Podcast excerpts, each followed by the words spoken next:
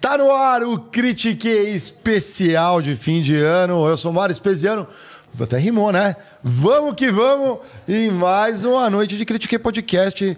Muito bem acompanhado, começando esse especial aqui com o meu grande companheiro, irmão, camarada de fé, André Geiger. Tudo bem com você, cara? Tudo bem? Como é que foi esse ano maravilhoso? Que 2023 é esse, cara?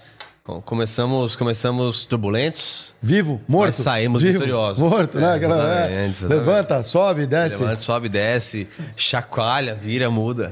E Estamos aqui na mesa também, galera, com a nossa CEO do Flow SA, a vertical de negócios dos estúdios Flow, Tayara Simões. Boa noite. Onde a evolução do mercado se conecta, não é mesmo? É isso aí. Onde a evolução do mercado se conecta. Eu gostei desse... Lindo, né? É bonito, é bonito. Vocês já estão acompanhando o canal, é para isso que a gente está aqui com os nossos talentos. Vocês vão ver que essa mesa rotativa essa noite, cada um vai passar aqui, a gente vai falar um pouquinho do seu conteúdo e o que o pessoal pode esperar ou aguardar. Será que vai ter spoiler? Será? Será? Será? Será que a gente vai contar um pouco do que as empresas não mostram, mesmo dentro da nossa empresa, né? O que, que a gente ainda não está mostrando, o que queremos mostrar para vocês. E óbvio, cada um vai passar uma mensagem especial que eu tenho certeza que vai acertar ou o teu coração ou o teu fígado, né? Tem pessoal que tem precisa de um chacoalhão, né? Mas acho que é melhor tocar o coração. Se não tocar em você, se não, se não ressoar, joga pro universo. Já universo conhece. sempre. Indica para alguém que está universo. precisando daquela mensagem, né? Se não ressoar. E passa para alguém. Vocês já sabem como funciona a internet e sem o seu dedinho ajudando o algoritmo a fortalecer nossa firma, nada disso vai funcionar. Então, deixa o like, inscreva-se no canal, porque a gente sabe que vocês escutam esse negócio e muitos não estão inscritos e aí E perdem. ativem o sininho. Perdem. É, Ativa o sininho. Tem programas que 80% é não inscrito, mano.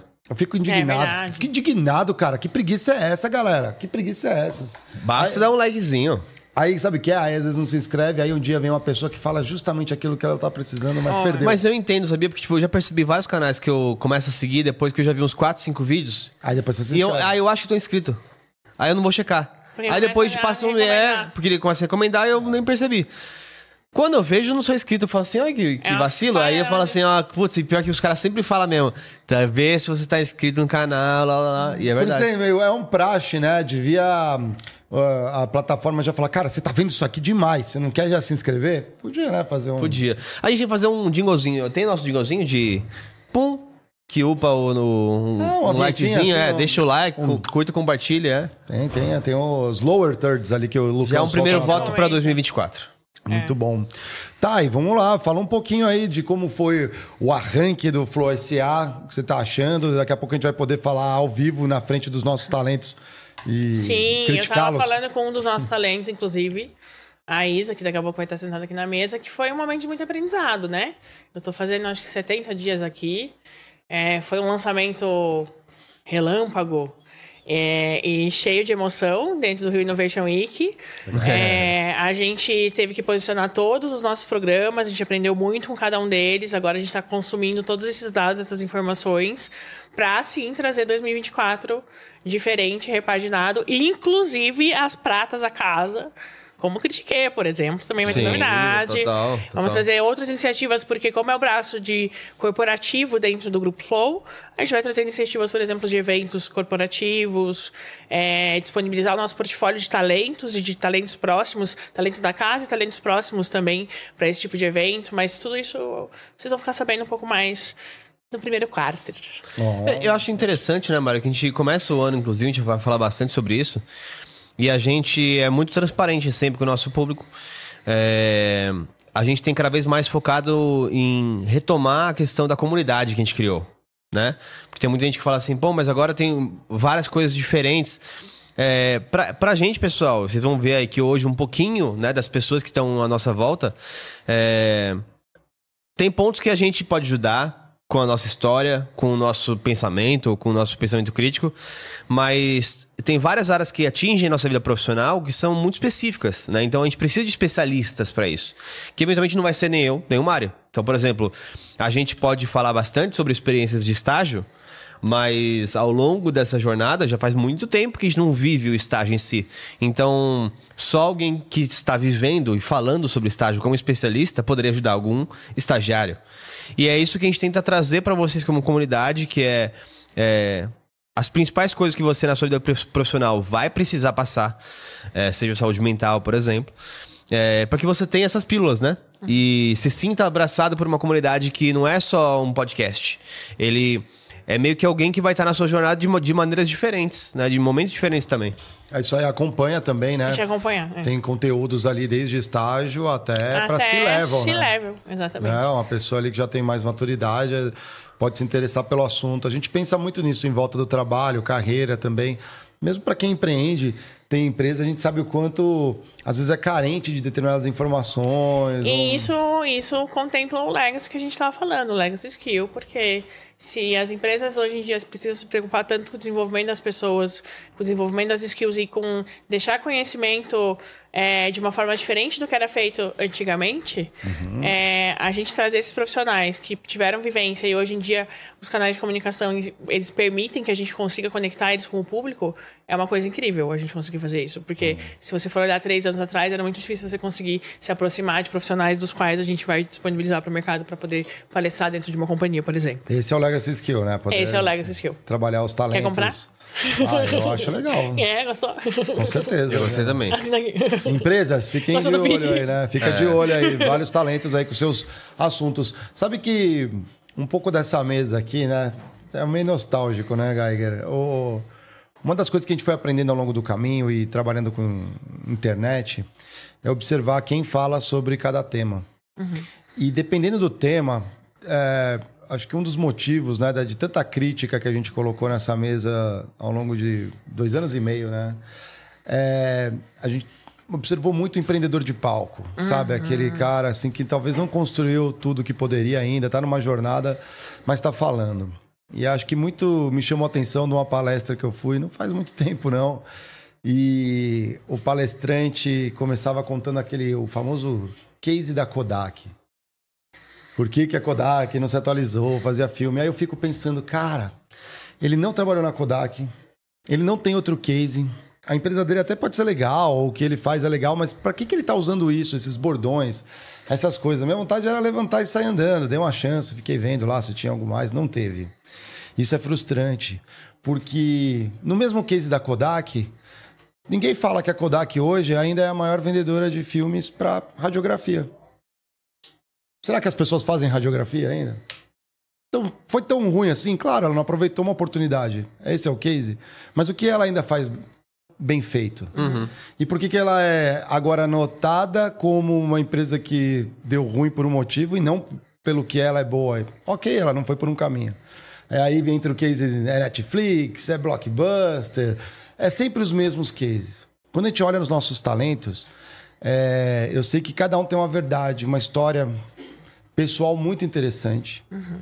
E um propósito de vida muito bacana. Algo que realmente quer colocar. E nenhum fala assim, eu sou responsável por resolver todos os seus problemas. Uhum. É uma coisa legal que tem no nosso manifesto, desculpa de interromper, é Não, que a gente fala que a gente é, acredita que o conhecimento com especialistas é uma forma de educação. Uhum. Sim. E eu acho que isso traduz muito do que você está falando, que a gente entende que é, você conseguir absorver conhecimento com pessoas especialistas e que tiveram vivência também é uma forma de educação. Educação não é só o que a gente vê do tradicionalismo, enfim, e tudo que a gente fala também dentro das corporações. É, a gente está tá mudando a geração, a forma de consumir conteúdo e a forma de se educar por conta das plataformas digitais. É. A gente se educa de uma forma diferente. Pensa a forma como você foi educado. Você não foi educado com assistindo vídeos no YouTube para você poder saber de assuntos novos que você é, queria saber. E agora, se os teus filhos vão fazer isso, meus filhos hoje eles, eles meu filho de 4 anos faz, faz assim com shorts, eu falo, porra. Não, é, o pessoal faz mais buscas uh, hoje no TikTok do que no Google. E não é, é assim, imagina. E pior que, que tem coisa que é bom, eu, uh, o Mozão usa muito no TikTok para procurar restaurante, por exemplo. Tá brincando. É muito bom, é melhor que o Google. Porque te dá uns reviews de, de vídeo dos lugares ali da região, ou de em volta. A gente foi pra Indaiatuba que eu morei lá 20 anos na minha vida. É, e aí chegando lá, colocando no TikTok, assim, restaurantes em Atubas pra comer. É, e aí apareceu Sapor de Itália, apareceu vários, a gente acabou em nenhum. É, funciona, realmente funciona. E, e, comenta um pouco, Thay, da gente ter vários formatos dentro desse núcleo é, do Flow SA. Um Critique é um podcast, mas a gente tem outros programas né, com entrevistas, outros mais curtos, direto ao ponto. Como, como você vê isso e por que, que o público pode se interessar por esses conteúdos mais longos e mais curtos? É, a, a, ideia do lançamento do, do, do SA é justamente a gente testar fora do formato podcast, não necessariamente sempre formato podcast. Então, esses testes com esses novos conteúdos de, dentro do lançamento do SA fazem parte dessa nossa experimentação. Ano que vem, inclusive, a gente quer trazer conteúdo em texto também, porque não uma newsletter, não é? Ah, sim. O SA falando. Queremos muito. Porque não a gente ter um site com a gente ter conteúdo, colunistas trazendo conteúdo que faça essa conexão entre o mercado, que a gente sabe que é um gap de conteúdo que, que tem hoje fazendo essa conexão. Nós temos conteúdo para vários níveis, porém não, não no mesmo lugar. Né? Então, é, essa mistura de formatos é, e até convido as pessoas para poderem seguir o, o canal, para se inscrever no canal do Florescer. Essa mistura de formatos é justamente para a gente dar essa sensação de jornada essa sensação de cobrir. É, inclusive, a gente tem dados sobre. As pessoas consumem geralmente quatro, quatro vezes o mesmo conteúdo em quatro formatos diferentes. É mesmo? Tem dados, tem dados, tem dados. E eu acho que tá, tem dados no site sobre isso. Que legal. No é. nosso novo site, inclusive, eu tenho um spoiler para dar hoje. Verdade. Então, Caraca, flowsa.com.br barra institucional. Lucão, agora eu vou fazer esse pedido. Põe na tela. Vai lá, Lucão. Desculpa. É, não, é verdade, boa. É, é bom. Vamos lá, então, é, a gente testar esses formatos, a gente trazer, a gente tentar participar realmente da jornada do usuário, não só da vida profissional, mas também da jornada digital dele. Uhum. Então, quando ele está consumindo conteúdos curtos, quando ele está consumindo conteúdo em áudio, quando ele está consumindo conteúdo em texto, quando ele está consumindo conteúdo em vídeo, e a gente fazer isso de forma personalizada. Não é só replicar conteúdo. Isso é produção de conteúdo inteligente. Legal. É, ele está colocando ali o Lucão na tela. É bom, né? Temos um, alguns avanços aí nesse. Demorou, mas veio, né? É, tem coisas que tem coisas que tomam tempo, né? Não é do dia pra noite que tudo nasce, né? Que tudo se cria. Mas eu tô muito feliz, cara, com tudo que tá acontecendo. É, em especial a gente não ter, não ter se perdido no caminho. Acho que em vários momentos, né, a gente teve. Nos foi apresentado caminhos mais fáceis. Talvez a gente estaria muito mais tranquilo como critiquei Uhum.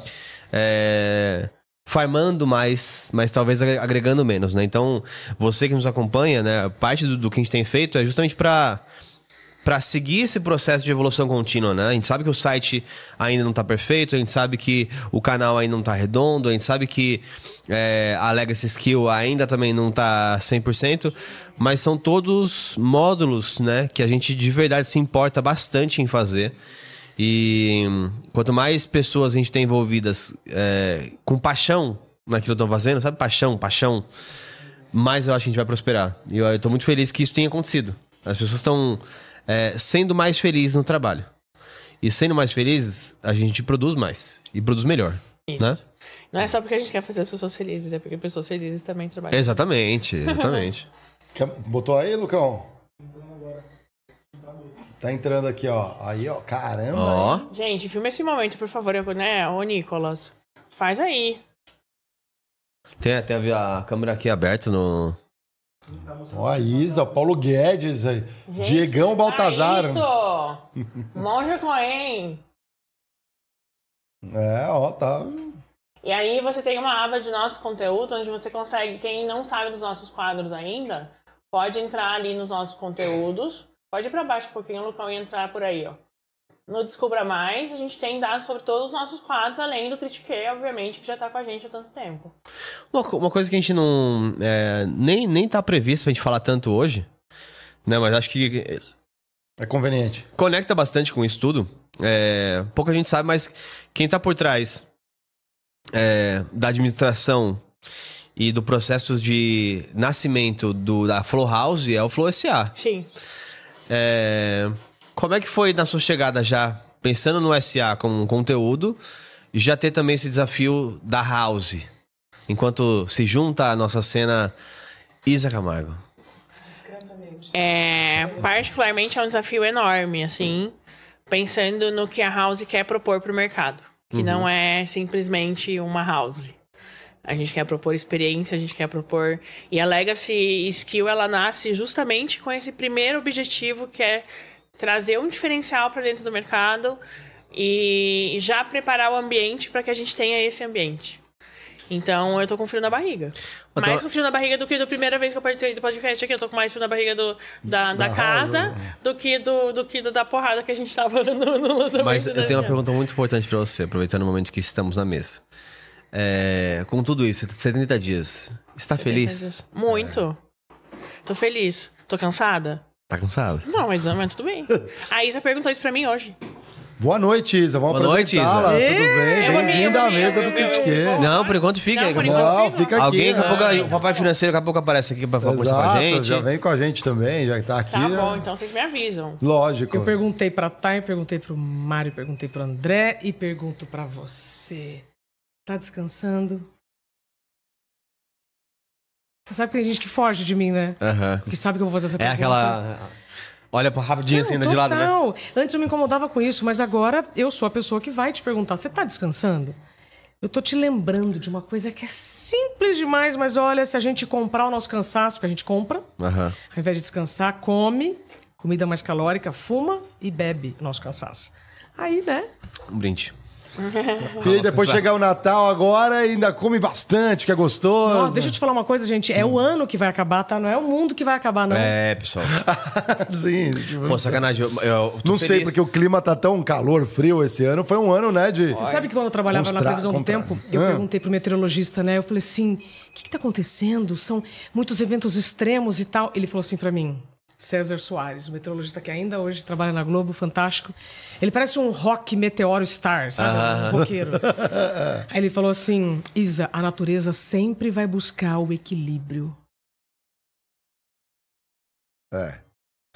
Ou seja, quanto mais eventos extremos, mais eventos extremos. Ou seja, quanto mais calor, mais frio. Quanto mais chuva, mais secura. Aham. Isso também se aplica a nós, sabia, doutora Thay?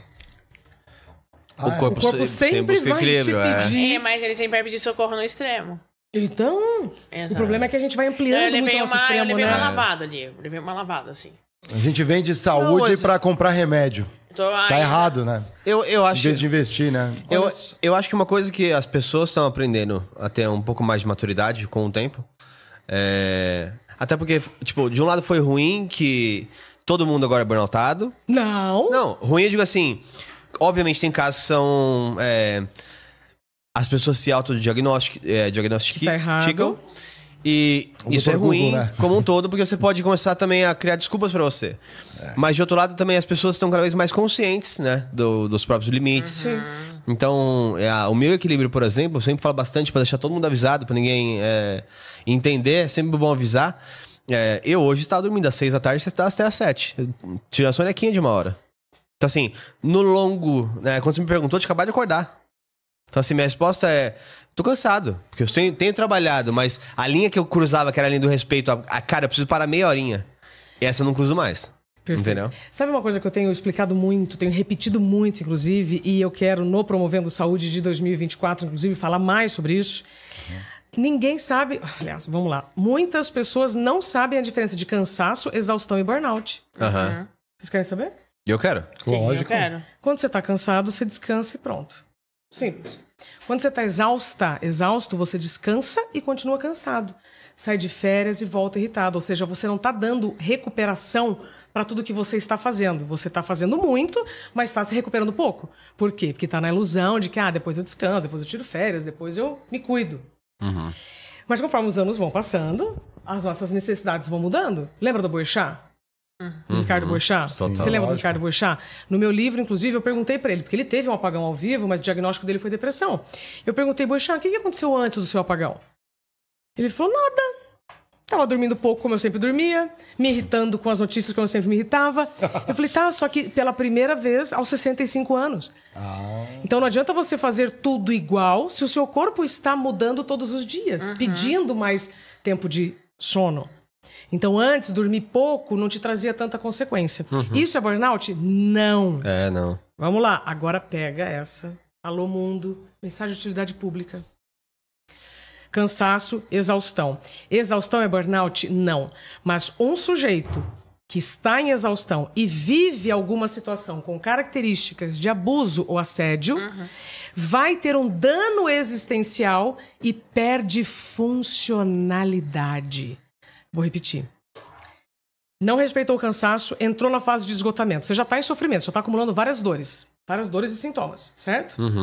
Se você viveu uma situação com características de assédio ou abuso, pode ser de chefes, ou de clientes. Eu tenho amigas empreendedoras que tiveram o diagnóstico, o diagnóstico é clínico, tá?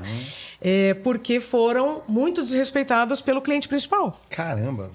Então, e essa mensagem é muito importante para que você saiba reconhecer os seus limites, para que você é, tá, tá dormindo, mas tá acordando exausto, tá dormindo e acordando cansado.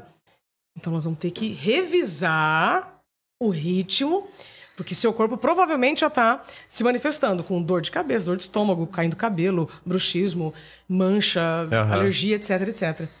Então, como é que eu falo nas empresas? E isso é um dos temas que eu tenho levado muito em palestras. Estava ouvindo vocês falando sobre as palestras, né? Esse ano de 2024, de 2023 para mim foi extraordinário. Fiz palestras quase em todos os estados do Brasil e fora já do país. E uma das coisas que eu levo para as empresas é a chamada da autorresponsabilidade. Porque o segundo maior custo das empresas é plano de saúde, depois da folha de pagamento. Só que a gente tem um grave problema aqui no Brasil que a gente usa o plano de saúde quando a gente já está doente. É, emergência. E plano de saúde é para você usar enquanto você tem saúde. E prevenção, Mário, já que você falou ali de prevenção, né? A prevenção, o investimento em prevenção é muito mais barato do que o custo da saúde. Então, o que, que eu levo para as empresas e aí elas abrem as portas para mim? Porque tem muita gente também é, que está cansada ou exausta dizendo que está com burnout. Uhum. Aí nós estamos falando de caráter. Sim. Assim como tem gente que se aproveita também de outros problemas ocupacionais. Não é só o burnout. Ainda mais agora que o Ministério da Saúde incluiu o burnout como doença ocupacional depois de 24 anos. Olha quanta coisa mudou. Não se fuma mais no avião, sabia? Fumar faz mal, né? E, e- então as consequências desse overwork, desse excesso de trabalho e conexão, vai ter uma consequência. E aí, como é que você vai saber então se você está com burnout? Se você está suspeitando?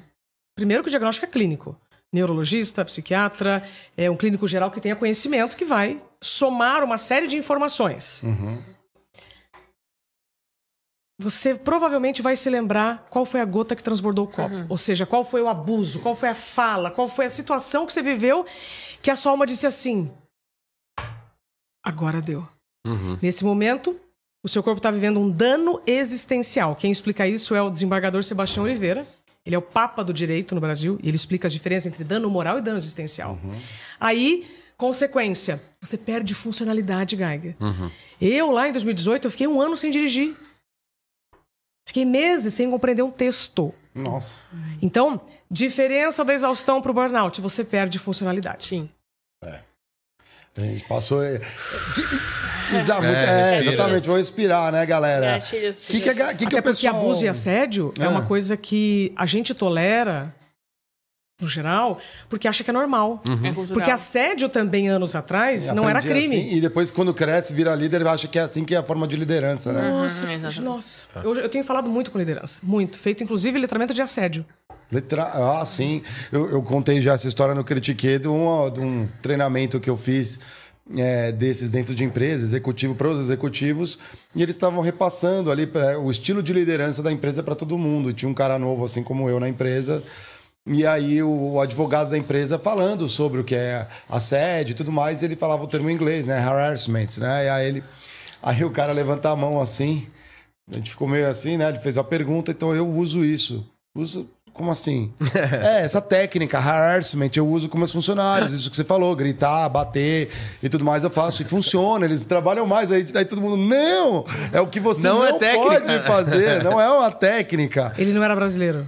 Era. Era brasileiro. É, mas não falava tão bem inglês, Porque e no acho que Brasil, que era o nome porque no Brasil muito assédio é crime, tá? Vamos dar uma Exato. atualizada também neste tema. Eu, obviamente, o RH puxou depois ele falou, ó, cara. Aí a galera conservadora vai falar: ah, mas aí essa turma mimizenta que não aguenta alguém falar alto. Deixa eu te contar uma coisa. Nós vivemos uma fase em que as crianças eram exploradas, aí houve uma grande mudança trabalhista, aí só os adultos começaram a ser explorados. Então, se essa geração não está aceitando um modelo insustentável, não é que a galera mais nova é mimizenta. Não. A galera mais nova está sabendo colocar limites em um contexto que para nós era normal. Vocês pegaram o raciocínio? Porque até o corpo é, corporativo também tende a entrar em equilíbrio. Claro, também está Então, se os mudando. adultos não estão resolvendo, os jovens vêm e falam assim: caguei pra você. É. Eu sei porque, assim, a, minha, o meu caso, talvez, é o meu gatilho, Ah. foi numa. é, um pouquinho antes de mudar de empresa. Eu é, tinha uma viagem internacional. Que por uma reunião com os líderes globais daquela empresa, eu não pude fazer. Perdi o voo, a família viajou e eu não fui.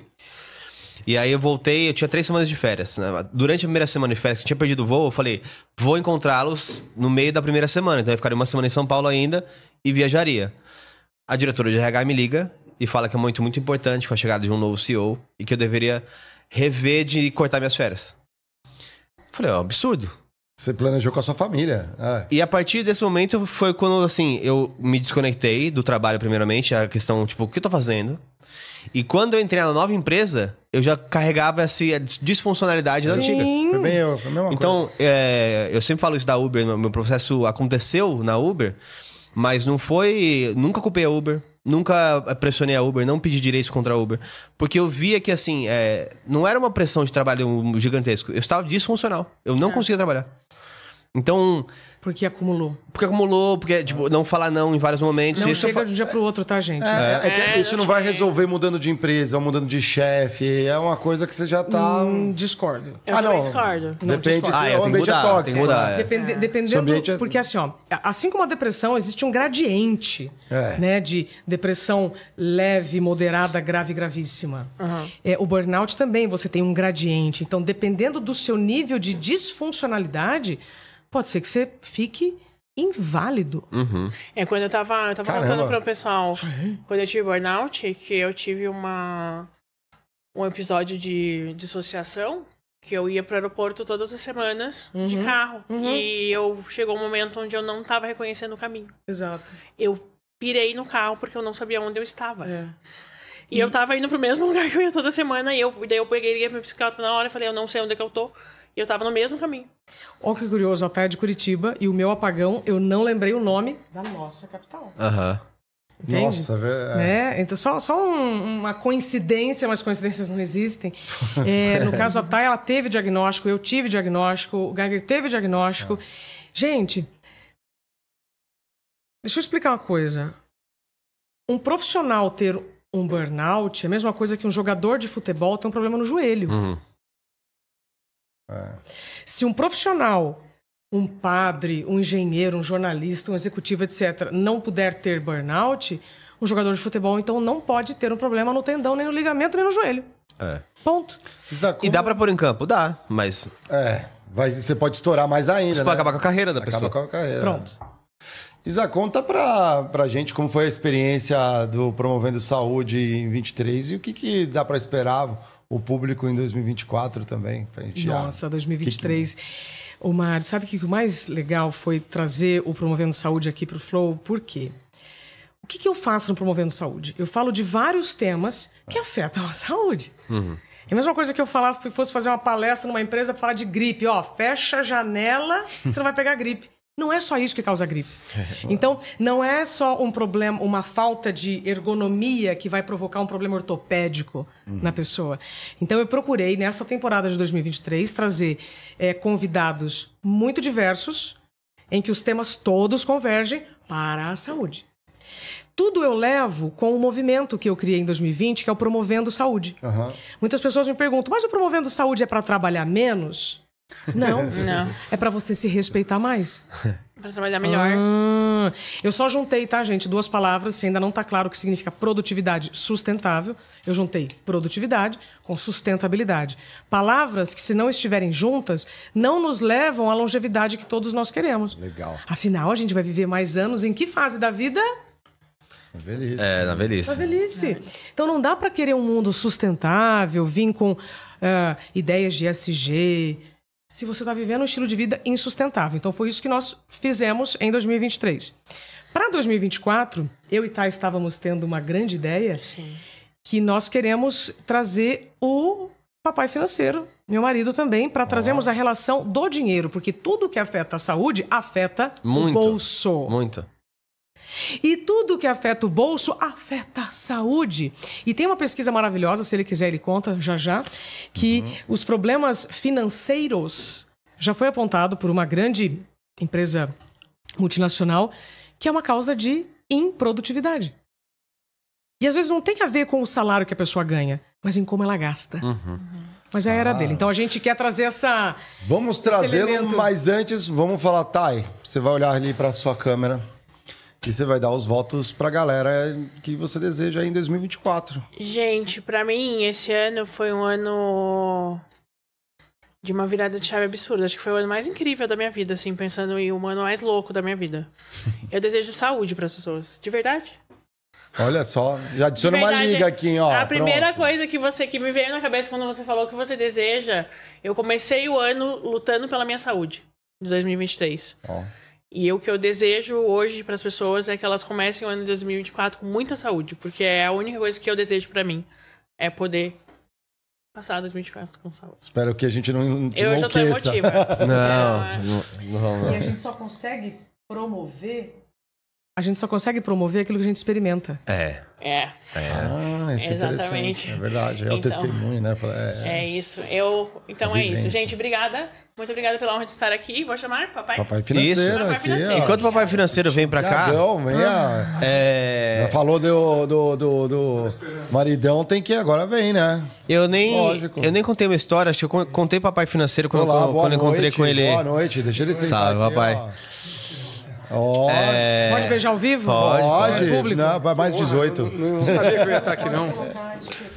Não, pode. Não, pode, sim, pode. pode. Aqui, Aqui é tranquilo, gente. Pode Aqui é tudo. tranquilo. tá bom. Aqui é leve. Trauma, É. trauma de TV, né? Não, aqui é leve, aqui é leve.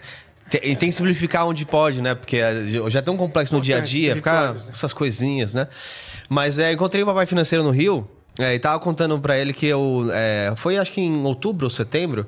Eu fui dar uma palestra sobre. Porque eu era CFO de carreira também, né? E fui dar uma palestra sobre o bem-estar financeiro na Coca-Cola lá no Panamá. Ó, Um evento, Isa, que eu pensei muito em vocês dois lá, que assim, foi tão rápido que assim, eu- na segunda-feira um cara me ligou, um parceiro de, um, de uma pessoa que eu conhecia, e na quinta-feira eu viajei para Panamá para dar na sexta-feira a palestra. Mas era, um, era convenção da Coca-Cola na América Latina, e lá tinha, era, eles prepararam um ambiente Wellness Center. Então as pessoas tinham um passaporte e cada um escolhia o que queria fazer. Um, uns foram mais na saúde mental, outros na saúde financeira. que legal. Então eram vários, é, como se fosse painéis acontecendo ao mesmo tempo. Então a pessoa colocava no passaporte, ah, quero ver a, a parte financeira. É, e aí, já por estar dando uma deixa para papai financeiro dar as boas-vindas, é, foi muito interessante, porque o que a gente fala da questão financeira é o quanto que você consegue, com planejamento, é, tirar a parte financeira de ser um fator no trabalho. E eu via lá pessoas que eram gerentes ou diretoras que se sentiam pressionadas pelo, pelo dinheiro e pessoas que eram analistas ou coordenadores que falavam, não, Estavam bem, né? eu assim, meu trabalho é onde eu me divirto, porque o meu dinheiro eu já tenho, construí minhas, minhas bases. Tem uma equação na minha, na minha vida que eu posso ganhar menos que o diretor, mas eu poupo mais e gasto menos. Então, pro cara, a vida é simples. Sem mais delongas, papai financeiro, é, você deve, ter, deve estar encontrando vários desses casos recentemente, né? Cara, é assim, eu eu tenho me dedicado a estudar o cérebro humano nesse comportamento com o dinheiro, porque o dinheiro é uma ferramenta, ele é um meio, não é um fim. Então ele vai ser realmente uma alavanca para você trabalhar, mas ele sempre vai ser um meio. E a gente tem muitos problemas para lidar com isso. Tanto cognitivos, né, que realmente são questões cerebrais, que o nosso cérebro tem dificuldade, é biológico. A gente consegue melhorar isso aprendendo e né, desviando dos buracos, mas tem os buracos lá na pista. E tem questões psicológicas, que foram de crenças que vieram, que a gente foi incorporando na nossa família, que a gente está vendo, um pouco da nossa necessidade de ser aceito, de não ser. Mas olha, assim, é muita coisa, É. muita história. E, e olha só, para você ter uma ideia, assim, ó, o que que a gente está vendo na neurociência? Quando você está com uma escassez financeira, quando você está empatado, que eu falo, empatado é na beirada, né? Que os americanos falam de paycheck to paycheck. né? É o dia a dia. Gasto ganha, ganha. gasta, ganha, gasta. Ganha, gasta. Isso pode ser o estagiário, pode ser o diretor. Né? Podem os dois estar nessa mesma situação.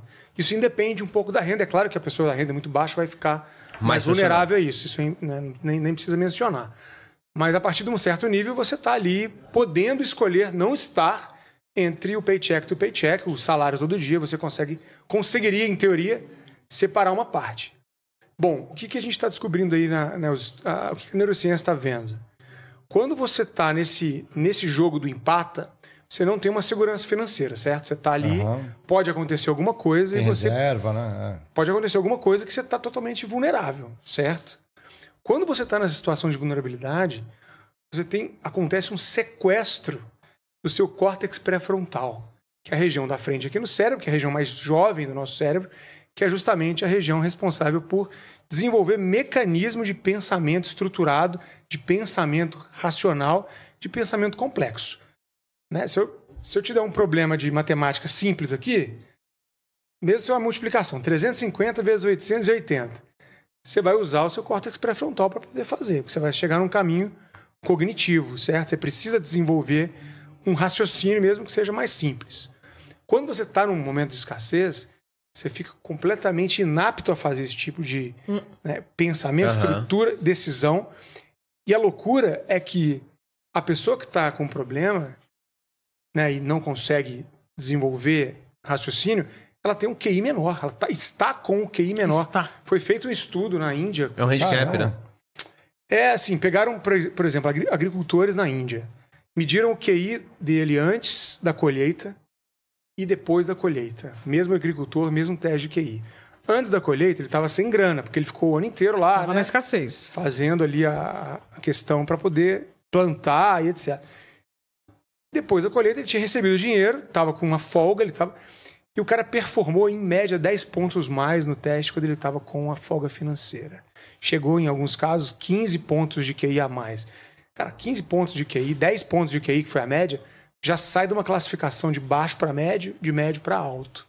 Então, literalmente, a pessoa fica menos inteligente quando ela está com uma escassez financeira. Então, você ter uma reserva, ter um preparo, um mínimo, não é só uma questão é, é, que vai te dar condições de é, seguir uma, uma, uma emergência. Te dá realmente menos capacidade de, de tomar essas decisões que visam um longo prazo, né? Que, que vão te dar, que vão te dar é, condições de melhorar a tua vida na prática, não é? Total. Eu, acho que o, o ponto, só pra, até para ouvir um pouquinho da Isa, acho que. E acho que a gente vai entrar em, dois, em, dois- em duas- duas questões aqui. A primeira é que. é, eu fiquei surpreso. é, porque. Não era um ambiente natural pra mim ali dar essa palestra. Eu sabia sobre falar, mas me parece às vezes que é uma, questão de senso comum. Pô, obviamente, o diretor vai poupar e ter mais é, uma vida financeira melhor que de um analista ou coordenador. E aí eu vi a realidade depois, quando acabou. Eram é, petits comitês, né? Eram 40 pessoas ali que estavam em cada salinha, várias salas acontecendo. É, ao ver as histórias das pessoas, e tipo de pessoas ali que às vezes ganhavam, sei lá, 5 a 10 mil reais, e com uma vida financeira melhor que quem ganhava 40, eu falei, meu Deus, uau, é realmente isso muda O muito. Ti conhece casais, eu, eu sempre gosto né, de trazer esses exemplos de casais que ganham muito dinheiro e estão endividados e pessoas que ganham bem menos e conseguem se manter. Por isso que essa questão da vulnerabilidade financeira, quando ele fala fica menos inteligente, na verdade você vai fazer escolhas equivocadas para aquele momento que você está vivendo. E aí, fazendo escolhas equivocadas, você vai entrando no estresse, que é o excesso de reações de luta e fuga, e ansiedade, que é o medo do futuro. Sim, total. Ou seja, as- a sua, o seu estado interno, e aí eu te pergunto, você está finalizando 2023 com que estado interno? Um estado que está buscando equilíbrio ou um estado que está privilegiando o conflito, o estresse, a briga? Porque, como a gente falou, se a natureza busca equilíbrio, o nosso corpo também está buscando equilíbrio. Só que você não pode buscar o equilíbrio comprando. Ah, nem bebendo, nem fumando, nem comendo. E a gente está fazendo isso para buscar o equilíbrio. E aí não vai ter equilíbrio. Você É. vai ter dívida e aí vira uma bola de neve. Esse, sentido, esse, esse ano estourou bastante o caso da Ana Hickman, né? Que assim. Violência patrimonial. É. E já, já veio um outro, parece, da Suzana Verne. Mas um caso de milhões. O povo vê que assim, tá falando, ah, mas isso aí é besteira. Fala um caso. Pô, só pra você entender um caso que, assim, é, atingia milhões, né? Milhões. E é muito não importante. né? É muito importante falar disso, porque é muito diferente o que a gente chama de violência patrimonial de um acordo entre casais. né? Uma coisa é você deixar a pessoa, né? Ah, tem minha esposa, meu marido, lida melhor com a questão financeira, então a gente tem um combinado que é essa, que- essa pessoa que vai lidar com isso. Isso é uma coisa. Um Com as combinado. contas da casa. Aham, É, tá. Isso é um combinado, é uma coisa acordada e, é, dividida ali e, e, assinada ali entre de forma né, um acordo entre o casal. A outra coisa é uma, uma pessoa que controla a outra financeiramente. No caso da Ana Hickman e de outras pessoas, a mulher que fazia inclusive a renda e lá o cara estava controlando a mulher, abusando emocionalmente. dela. Emocionalmente. Emocionalmente. É uma coisa muito complexa, mas que vai se arrastando né, de um dia para o outro, vai se arrastando com o tempo.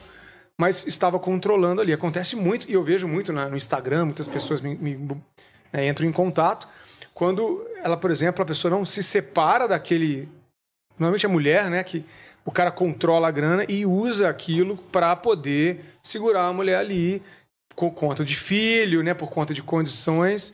Então são, são questões aí que são muito complexas, ainda são pouco discutidas, mas acontece assim de uma maneira que a gente não faz ideia. Alguns casos agora ficaram mais conhecidos, o que levanta o debate.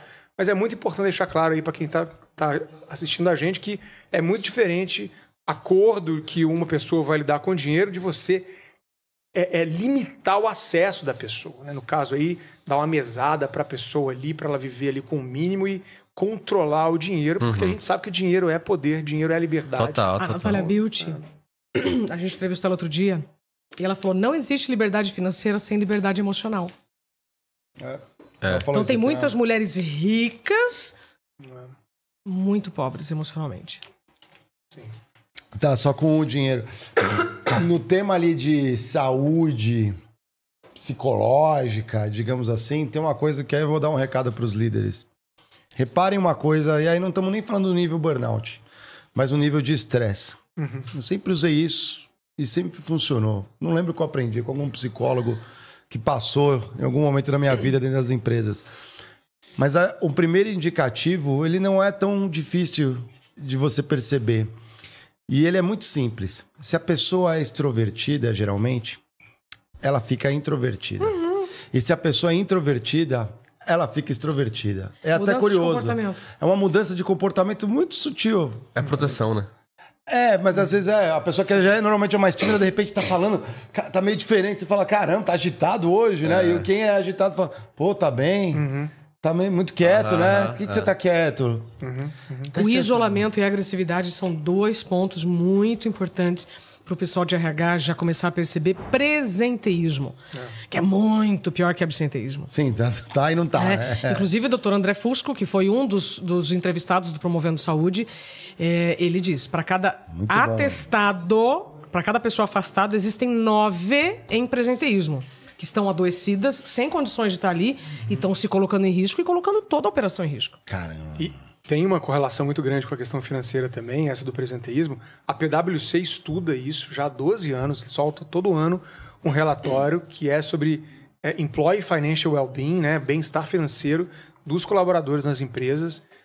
E são vários indicadores, mas assim, mais é, é, crucial aqui é que uma pessoa endividada ela vai perder muitas horas de trabalho, que é o presenteísmo, tá ali, mas ela não tá porque ela tá tentando resolver a questão da tá dívida ali, a alma dela. não se sabe. Hum. E aí vem toda uma cadeia, uma bola de neve de coisas que é assim, insônia, a pessoa não dorme, hum. tem alguém cobrando ela, tem problemas em casa com relacionamento, ela tem problema, né, é, de, o estresse financeiro, ele é um gerador, ele é uma coluna ali dentro da vida da pessoa que vai gerar várias não, outras assim, coisas. Assim, eu, né? eu, não posso falar pelas pessoas, né? Porque é sempre muito difícil, mas eu falo por mim, para que talvez sirva de exemplo que as pessoas entendam. Uhum. É, no momento em que eu tive o meu burnout, vamos dizer assim, é, eu me ocupava mais em parecer que estava trabalhando do que hum. trabalhando. Sim. Então, Sério? porque eu me culpava assim, cara, eu sei que eu sou um bom profissional. Eu sei que eu tenho a capacidade de fazer essas coisas. Eu não estou conseguindo de fato, a disfunção. Uhum. Então, é, ao não lidar bem com isso, o que eu fazia, o que você faz no primeiro equilíbrio, você tenta parecer que está trabalhando. Sim. Pô, não tô com a cabeça conseguindo, mas eu tô aqui na frente do computador. E tô mandando e-mail. Mas não era o trabalho. Uhum, uhum. A partir do momento que eu fico bem, eu trabalho três vezes mais que eu trabalhava antes e nunca precisei parecer que tá trabalhando. Exato. A ponto de assim, hoje, que eu falei assim, das seis às sete, dei uma sonequinha. porque eu não preciso mostrar pra ninguém se eu tô trabalhando ou não. Olha as coisas que estão acontecendo. As coisas estão acontecendo. Então esse equilíbrio é muito difícil de encontrar na hora que você tá sofrendo com isso, É, tem né? questão de fragilidade, as pessoas também não querem se expor para liderança Exato. e tudo mais. Aí, Aí, aí a segurança psicológica é um outro episódio que nós gravamos com a Verusca Galvão, que eu recomendo super. Gente, tem duas coisas que em 2024 eu quero insistir muito, tá? Boa. Manda Segurança psicológica galera, então. É. e gerenciamento do estresse. Eu fiz duas vezes o curso da ISMA, que é a International Stress Management. Uau, o que, que é isso? É, é- é a organização que mede as, as consequências do estresse. Fiz duas vezes o curso. Olha que CDF. Na minha época era CDF. Né? Eu fiz uma vez e eu falei, não, não é possível. Vou ter que fazer. Fiz de novo. Porque ninguém nos ensina a gerenciar o estresse. E isso é o tempo inteiro. Então a gente está gastando muito tempo, muita energia, achando que coisas que são ameaça, e na verdade elas não são. Por quê? Aí já, já tá numa fase de esgotamento, já tá mais intolerante, já tá mais agressivo. O elevador demora para chegar, você acha que o mundo tá contra você? Nossa. O voo cancelou, o mundo tá contra você? O cara te deu uma fechada no trânsito, não é nada pessoal. Eu falo isso pro Thiago o tempo inteiro, não é nada pessoal. E é um treino, então eu sou acelerada? Sou. Eu faço um monte de coisa, faço. Mas eu estou o tempo inteiro me, vigi- me vigiando e, e- e e tentando trazer o Ti para isso, porque o tempo inteiro a gente precisa gerenciar o estresse. Então, em 2024, eu Então, eu quero falar mais também. sobre o gerenciamento do Buscando estresse. equilíbrio. Vou Legal. fazer o curso. Porque é equilíbrio dinâmico, Geiger. A gente sabe. Se você hoje dormiu das 6 às 7, é porque você vai dormir até mais tarde. Aham. Quantas vezes eu trabalhava lá na Globo e eu, eu entrava meia-noite e saía às 7 da manhã? Quando eu tava passando na catraca para sair, tinha alguém chegando. O que, que eu ouvia? Ia lá, desmotivada. Mas já? Aham. Porra, você fala, meu, tô aqui desde cedo. É, é. E eu lembrava da Não, minha mas é- cama, é- assim, né? Tipo, chamando Se você vem. escutar os outros, você tá Vem. ferrado. E Isso que é, isso é bom ponto, Ti. E isso afeta tanto a saúde quanto o bolso. É. Quantas coisas você compra pra provar pra alguém? Tá nem, a pessoa não tá nem aí, gente. Esquece. Exato. Olha pra câmera, fala aí o que você... Seus votos pra Seus 24. votos pra 24, Isa. Começa pelas... pelas Que você se respeite mais. Ponto. Aí se você vai descansar mais, se você vai dormir mais, se você vai colocar mais limite em abusadores, em contextos muito tóxicos, vai ser consequência do seu respeito. Excelente, já vou ro- rolando a bolinha Lembrando que muitas vezes a pessoa mais tóxica perto de você é você mesmo. Então, é, é porque assim, eu tô falando de experiência aí, não é papo coach. É papo experiência, Não porque é assim. coach, não, não, cara. eu digo, no papo coach eu digo assim: uma coisa é você identificar isso nos outros e ajudar as pessoas a saírem, a outra são relatos de quem. é, de como viveram a equação. Eu, por exemplo, já não sei explicar zero do que você explica sobre saúde mental. Então, eu, falo mais sobre a vida. E em vários momentos, o mais tóxico perto de mim era eu mesmo. Deixa eu te contar uma coisa. E você sabe que assim, eu não sou especialista em saúde mental, eu sou especialista em comunicação. Aham, claro. Então eu somo meus 25 anos em rádio e TV, com a experiência que eu vivi, com as entrevistas que eu faço todos os dias com algum especialista. Então hoje eu posso trazer a saúde na comunicação. Por isso que hoje eu faço letramento para lideranças, especialmente em comunicação efetiva. Mas eu vivi uma experiência. Claro. Tá? Claro. E aí, moral da história, não adianta reclamar de ambiente tóxico se você tem comportamentos tóxicos. É isso. E se for comportamento tóxico em ambiente tóxico, aí temos É Maravilhosa. isso. Vou dar uma liga aqui pro Tiagão. Faz também os seus votos. O, quais são os votos para 2024 pra Nossa. galera aí do Papai Financeiro? Pra galera, olha, que vocês respeitem o tempo de vocês, né? Respeitem a, a vida financeira de vocês, o bolso de vocês, porque o preço de uma coisa, ele basicamente é o quanto da sua vida você está destinando para aquilo, né? Então, Uhum. tudo tem preço e a gente tem que saber o preço de tudo para poder dar valor de verdade ao, ao que a- as coisas custam, né? Então, priorize, acerte que a sua vida vai ficar melhor. Com certeza, a gente priorizar faz diferença. Excelente, muito E bom. aproveita que tá rolando desenrola aí, é, financiamento de FIES. Então, se você tem dívida, Ah, sai é. dessas porra. Sai. Pelo amor de É, Deus. negocia. Eu vi um negócio que assim, não vou falar sobre a parte que é triste, mas 90% das pessoas que é, não aderiram a um desconto de 90% das dívidas. Isso é um absurdo. Já, é, aqui já largou os bets. É, falou, largou a "Tô mão aí, só assim, não adianta pessoa É, desistir não adianta, tá, pessoal? É, a pessoa acha que não, não é para ela, ela acha que não vai conseguir. Então, é, encara a tua vida, encara teus, tuas dívidas, porque dá certo. Ninguém nunca voltou falando que deu errado. Exatamente. É. Busque se educar. Muito obrigado. Aqui, ó, vamos seguir aqui a rotação na Posso- nossa posso mesa. sair? Pode, Por obrigado, favor, Luiz. É um obrigado. prazer enorme, Aproveita que tá financeiro. rolando a festinha aqui embaixo, galera. Você precisa saber aqui no Carpas Pode ouvir, Garden. Né, Mário? Na frente, olha lá. É? Não, ainda balada do Flow SA. E quem chega na mesa agora, André Geiger. Eu não faço a menor ideia. Temos um novo casal? Ou temos uma pessoa eh, sozinha? Camila Cross. Camila Cross. Vem aqui, vem aqui, Camilinha. Muito bom, hein, galera? E aí, meus queridos, mais um ano aqui. Nossa, Ter- agora terceira alta, vez? Né? Terceira vez já aqui não. Terceira vez. Acho que é. É. Terceira vez, né? Como já veio, já É. veio. É. Só pra galera achar que eu não separei, continuo quase É, casada. tá aqui, ó. Só mudou a Ricardão profissão. tá. É. é. Só a profissão. Um de casar com o Ricardo, que você tem o Ricardão junto já, todo o tempo, Olha né? o sorriso do gato. Ele- é, tá lindo demais esse menino. Camis, e conta pra gente como foi o 23 pra você, como que você tá Cara, foi muito maluquice falando aqui do, do estagiário sênior, né? Que é, a, que é a minha empresa hoje com o objetivo de ajudar os universitários a entrarem nos estágios das maiores e melhores empresas e ajudar eles a serem efetivados.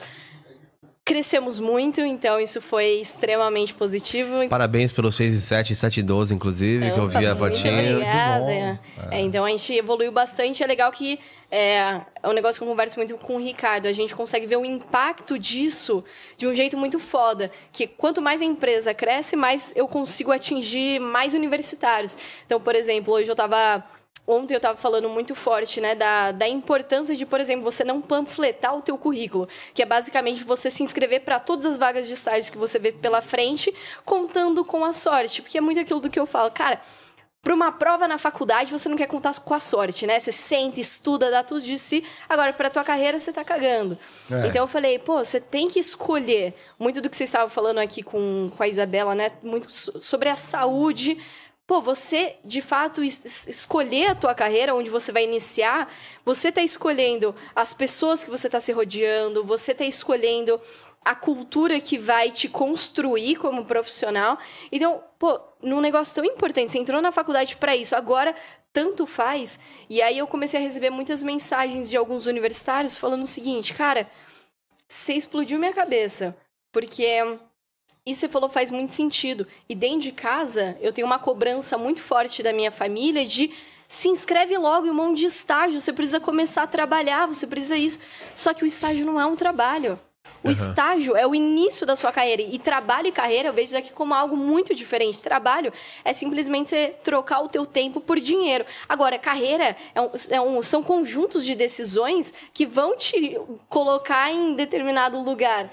E aí você vê que dentro de casa, a própria família tenta incentivar de uma forma que acaba sendo extremamente negativa. Então, esse ano foi um trabalho muito legal de falar com mais pessoas que mais universitários que estavam precisando ouvir isso, desde quem é mais velho e tá numa transição de carreira e achava que era impossível por conta do preconceito, porque foge do padrão, né? Já que hoje o, o, mercado, o mundo universitário é composto pela geração Z na sua maioria. Sim. Então foi muito legal de poder falar, cara, olha esse caso aqui de uma pessoa, uma mulher de 34 anos que tem filho, que estava desesperançosa, que tinha colocado todos os sonhos em um saco, sendo aprovado no estágio do Bradesco, que paga 3 mil reais. E muitas vidas sendo mudadas, sabe? E é muito do efeito borboleta, de você tá conseguindo um estágio, uma carreira numa empresa foda, mas isso vai ser referência para tua família, né? Para as pessoas ao seu redor. Então, esse ano, cara, foi, foi fantástico. E tem uma coisa que mudou bastante, que eu acho que é- tem bastante a ver com, com- com o que você está dizendo, que é a relação com o trabalho está mudando, também como um todo. E eu, eu lembro que, óbvio, os planos podem mudar, você aí que é estagiário. É, eu lembro que quando eu comecei né, a pensar em estágio, eu queria trabalhar ou na ArcelorMittal, ou na Gerdau, ou na P&G. Você queria Na trabalhar P&G eu não queria, a P&G eu nem conhecia. Ah. É, ou nas, nas Big Four, nas, nas auditorias. Nossa, tudo que tudo que você falou, eu sempre fugi. Então, é, Até me é o que eu queria trabalhar, mas assim, por desconhecimento. É, Conheci alguém que era legal. Isso. É referência, né? No final é, a É. referência. E até então, a- até aquele período, você não tinha um diferencial. O diferencial realmente era o quanto você era bom como profissional. A paixão por aquilo que você estava fazendo era, era um segundo nível. Hoje em dia, e até olhando, passando para o lado de contratar pessoas, é, é cada vez mais, é, mais firme a relação de a pessoa se importar com aquilo que ela está buscando. Então, assim, se eu vou pra uma entrevista de um estagiário ou de alguma pessoa que que quer trabalhar, por exemplo, se o que ela tem é só o profissional, ela, em geral, não vai passar. Porque, assim, o, o profissional, em pouco tempo, se apaga. Mas agora, se a pessoa, por exemplo, cara, eu quero entender sobre o mercado de petróleo. É uma coisa que eu gosto, que eu sempre gostei. Ela vai ser mais feliz no trabalho, portanto, vai performar melhor. Então, ela passa a ser um diferencial, ela, ela querer estar ali. Então, imagina, por exemplo, eh, as, as dicas, né? O, conselhos que você passa, às vezes, para estagiários, eu vi alguns. É, nesse caso aí, eu tenho 15 empresas que eu me inscrevi. Será que eu vou estudar de fato as 15 para estar pronto para a entrevista? Não, estudei a empresa, sei o que a empresa faz, sei a história dela. Agora, se eu tô em duas, às vezes, tipo, essas duas eu estudei. Não, em, em tal ano a empresa criou isso, em tal ano a empresa criou aquilo, depois ela inovou com essa coisa. Chega uma pessoa que conhece a sua história da sua empresa e fala com você conhecendo a sua história é outra coisa, é outra conversa. E os estágios estão cobrando mais isso também, né? Entender a sua conexão com a empresa também, né? É, total. E isso daqui acaba sendo por diversos motivos. E um muito forte por conta da tecnologia. Antigamente, para vocês, antes de vocês ainda, para vocês procurarem estágio, ou era alguém que comentou, ou era o mural da faculdade presencial, que você tinha Aham. que ver a listinha. Ou era uma indicação interna mesmo, que daí você já ia direto pra entrevista, ou você já era direto é, contratado. Isso acontecia muito. Então a internet veio. Então hoje, por exemplo, é, muitas empresas me contratam para divulgar os programas de estágio. E eles têm metas muito altas, porque quando uma empresa abre um programa de estágio, normalmente eles contratam uma consultoria de RH para fazer toda essa esse hunting, né, pelos triagem, é. universitários. E aí eles têm uma meta muito alta e não conseguem bater na maioria das vezes. E aí me chamam porque eu tenho um público extremamente qualificado. E aí nessa busca, para você ter uma ideia, já é, teve processo seletivo da própria Ambev com 80 mil inscritos. Caramba. 80 mil É inscritos para É. 300 contratados. É, a PG Então, assim, osso. Imagina, é, esse daí acaba pegando até mais, porque muitos acabam passando, por exemplo, na dinâmica em grupo, porque demonstrou um perfil legal, puta perfil profissional bacana, e aí chega na entrevista, o gestor faz a pergunta básica: por que você quer estagiar aqui? Aham. A pessoa, Ah, porque é uma empresa grande. Ah, meu filho, se ferrar. Então aqui a P&G é uma empresa grande, mas a L'Oréal também é uma empresa grande, a Uber também, o Google também, o Bradesco também. Por que você quer estagiar aqui? Ah, ah, ah. Eu falo, pô, você quer conseguir um estágio foda, você quer iniciar sua carreira e você não sabe responder. Não sabe Por nem- que você quer estagiar ali? É. Olha que maluquice. E aí numa prova, que era o que a gente tava falando Com no câmeras backstage, fechadas, é. Eles já falam, pô, faculdade pra mim é só o meio. Cara, você entrou na faculdade, você ingressou na faculdade pra dar início na sua carreira. Então, assim, se você não tá preocupado em responder um negócio básico, você acha mesmo que vai conseguir um estágio foda? Agora, quem tá com vontade, que eu vejo que é o que as grandes empresas estão buscando, alguém com vontade, com tesão de fazer acontecer. Pô, olha, eu quero estagiar aqui na P&G, porque, cara, Primeiro que vocês são líderes de mercado. Segundo, eu gosto muito da cultura, que vocês têm aqui, todo mundo almoça com todo mundo. Eu conversei com um estagiário que tem essa visão. né? Você fala, cara, você conversou com um estagiário? Você já fez é, Você a lição a de casa. cultura de É. fato? Você não tá falando Você coisa conhece do os Google. produtos, né? O que a Você empresa o faz. básico. é, Né? minimamente. é. Então, assim, é coisa de maluco. Hoje eu vejo assim. é, eu vi vocês no outro papo falando assim da geração que não é uma geração mimimi. Pra mim é uma geração mimimi, é uma geração fraca. Fraca. Porque é muito daquela frase, né? Não sei se eu vou saber falar direito, porque eu falo todas as frases erradas. Mas tempos difíceis fazem homens fortes, Aham. homens fortes fazem tempos fáceis, tempos fáceis fazem, fazem homens fracos. E eu acho que a gente tá vivendo esse momento. Então, assim, a galera fica puta, os universitários ficam putos quando eu faço algum conteúdo mostrando, cara, como você. O que não responder quando te perguntarem quais são seus pontos a desenvolver. Eu falo, pô, não fala que você é uma pessoa ansiosa. Ansiedade é uma questão emocional, é um negócio que você vai Você tratar pode ficar. fora. E, teoricamente, E todo mundo é ansioso, É, é, é é. o mal do, do século, não é só você, meu lindo. Então, assim, se você falar. E aí eu explico o racional. Se você falar isso e todos os seus concorrentes falarem, vocês estão horríveis, ridículos. Então, pô, você tá fazendo uma faculdade, é, tem um intelecto mais avançado. E aí você não quer fazer o básico, que é olhar pro espelho e falar, cara, o que que eu posso responder de diferente? E aí a galera vem e reclama comigo. É, mas a, a resposta é clichê porque a pergunta é clichê. Eu falo, ah, cara, você tá de brincadeira com a minha não, cara. Faz uma coisa diferente, Eu né? falo, pô, você tá. O cara tá disputando a vaga na tesouraria e fala, fala seu, uma, uma oportunidade pra melhorar. Ah, é que eu não trabalho muito bem com o meu, meu dinheiro pessoal. Não, não põe dinheiro na minha mão. Aí, Pô, cara, você tá, né, tá- É- é encaixar muito- bem, né? é- eu falo, pô, você quer o quê? Fazer piadinha em processo seletivo? Isso não, Não, vai fazer não você vai, ser aprovado. lacrar, Então, assim, é a tua carreira. E aí eu brinco muito. Se você não treinar pra resposta, tem uma galera feliz, porque Tem você treinando, isso. é, exatamente. Tem, tem quem tá treinando.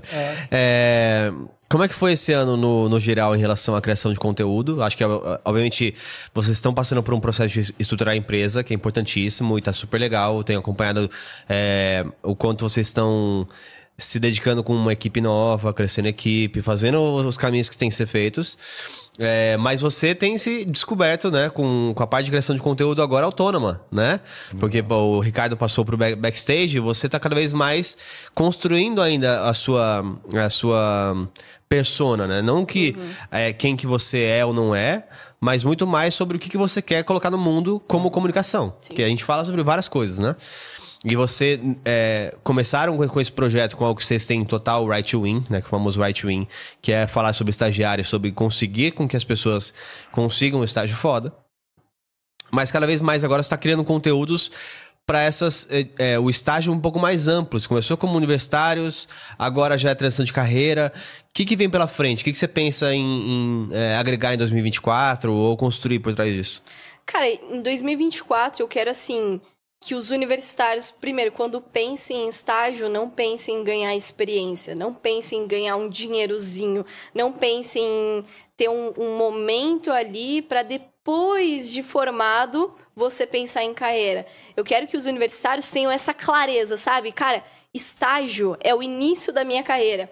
Estágio é a forma mais fácil de eu entrar nas maiores e melhores empresas. Eu quero que a galera comece a entender que é aquele negócio, igual do sonhar grande e sonhar pequeno dá o mesmo trabalho, pra mim, é, estagiar em uma pequena empresa, uma grande empresa, no final dá o mesmo trabalho, que as suas seis horas vão estar sendo ocupadas.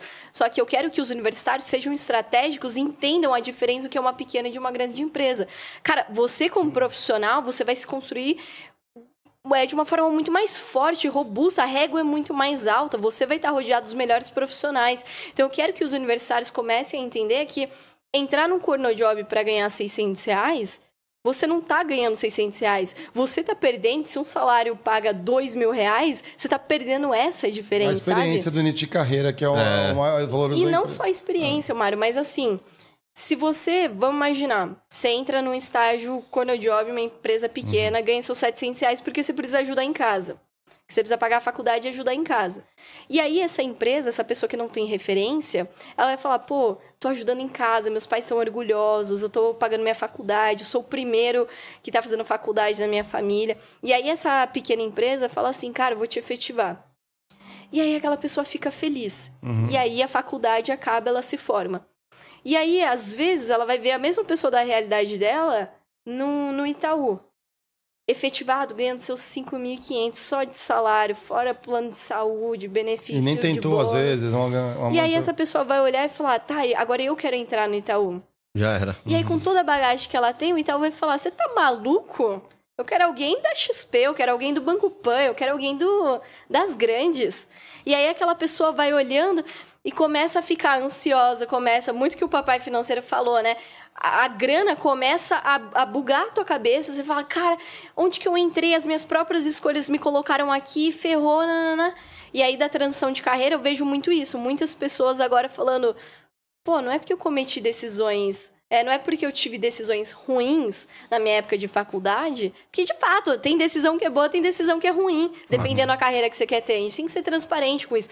Então, assim, essas pessoas estão falando, cara, o, o, não é que meu tempo acabou. Eu posso recomeçar, eu posso zerar meu cronômetro, que é entrar numa faculdade, me preparar e entrar no estágio foda, e aí ter a carreira foda que eu sempre quis, sabe? Então, para 2024, eu quero isso, que estágio não seja mais visto como experiência, mas estágio seja igual ao início da sua carreira. E seja estratégico. Você tá numa faculdade, você começou a faculdade para ter ganhos superiores àquelas pessoas que não têm ensino superior. Então, tenha decisões inteligentes. Entenda que tem decisão boa e decisão ruim para tua carreira. É legal que você falou, tem muito, a gente viveu também um momento aqui, né, de neologismos, né, mas por exemplo, empresas estavam começando como startups. Aí é pouco provável que logo de início peguem estagiários, mas você tem médias empresas que continuam crescendo e tudo mais e estão se estruturando. Então vale muito a pena a galera também olhar, assim, às vezes não só as grandes, a gente passou pelas grandes, a gente sabe que ela já tem mais base, já tem processo ano após ano e vai melhorando. Ainda assim, depende muito da liderança lá dentro dessa empresa. Por isso que eu falo, estágio foda são cinco pilares. Um deles é uma boa liderança. Porque se você tem um gestor ruim, cara, teu estágio vai ser péssimo. É verdade. Nem reunião você vai participar porque teu gestor não vai querer que você participe. É, exatamente. Então, às vezes, também começou o estágio, dá uma olhadinha ali como que tá indo. Claro, não vai é, tomar um diagnóstico por uma semana, né? Mas, Mario, na entrevista você consegue É, ver na isso, você- quando Na você está na entrevista, você entrevista a empresa fazer, também. é, Exatamente, tem que fazer as uma perguntas entrevista reversa. certas. Porque É. assim, tem entrevista que eu já vi aluno meu falando que eu tenho um programa de preparação para processos seletivos. E aí teve aluno meu que falou assim, Camila, é, eu fiz uma entrevista, sei lá, para uma grande empresa e o gestor, eu- ele tava falando comigo, aí do nada eu ia falar, ele pegava no celular, aí ficava olhando para trás, e aí ele parecia que não tava ouvindo nada do que eu, que Ele eu falei. Não. É. E aí, e aí, o que, que eu faço? Eu falo, torça pra ser eliminado. Que isso vai ser um livramento na tua vida. Porque se em 20 minutos ele não conseguiu dar toda a atenção dele, imagina no estágio. Ah. E ainda ele vai te carcar, vai cobrar resultado e ele mesmo, ó, vai estar cagando pra você. Então, assim, na entrevista eu vejo que na liderança já consegue sentir como que ela vai Mas se ser. acontecer de novo, é, em vez de você depois ir tirar dúvida com Camila, já dá um tempinho, fica em silêncio, um minutinho assim. Aí quando ele perceber, fala assim: não, não, pode, pode tomar seu tempo. Tipo, domine a situação. Eu acho que é muito interessante quando acontece isso. Se não, vou te dar o seu tempo. Se você quer mexer no celular, deve ser importante. É, vou buscar um cafezinho, daqui a pouco eu volto, a gente continua. O cara fala assim, como assim? Tipo, você tá dominando essa reunião. Mentira, tá? Só Se você não quiser. falar- O não já tava já, agora. É, vai- se o não já tá, no mínimo assim, o cara agora vai lembrar você de você. implorou pelo não fazendo Agora- isso. Não, mas no mínimo o cara vai lembrar e falar assim, nossa, Tu é folgado igual sei eu. quem é esse cara. É, sei quem é esse cara. Vamos aproveitar que a gente está falando de estágio com alguém que sabe bastante disso. Vamos botar aqui na mesa um dos talentos aqui. Rodrigo Dibi tá chegando aqui.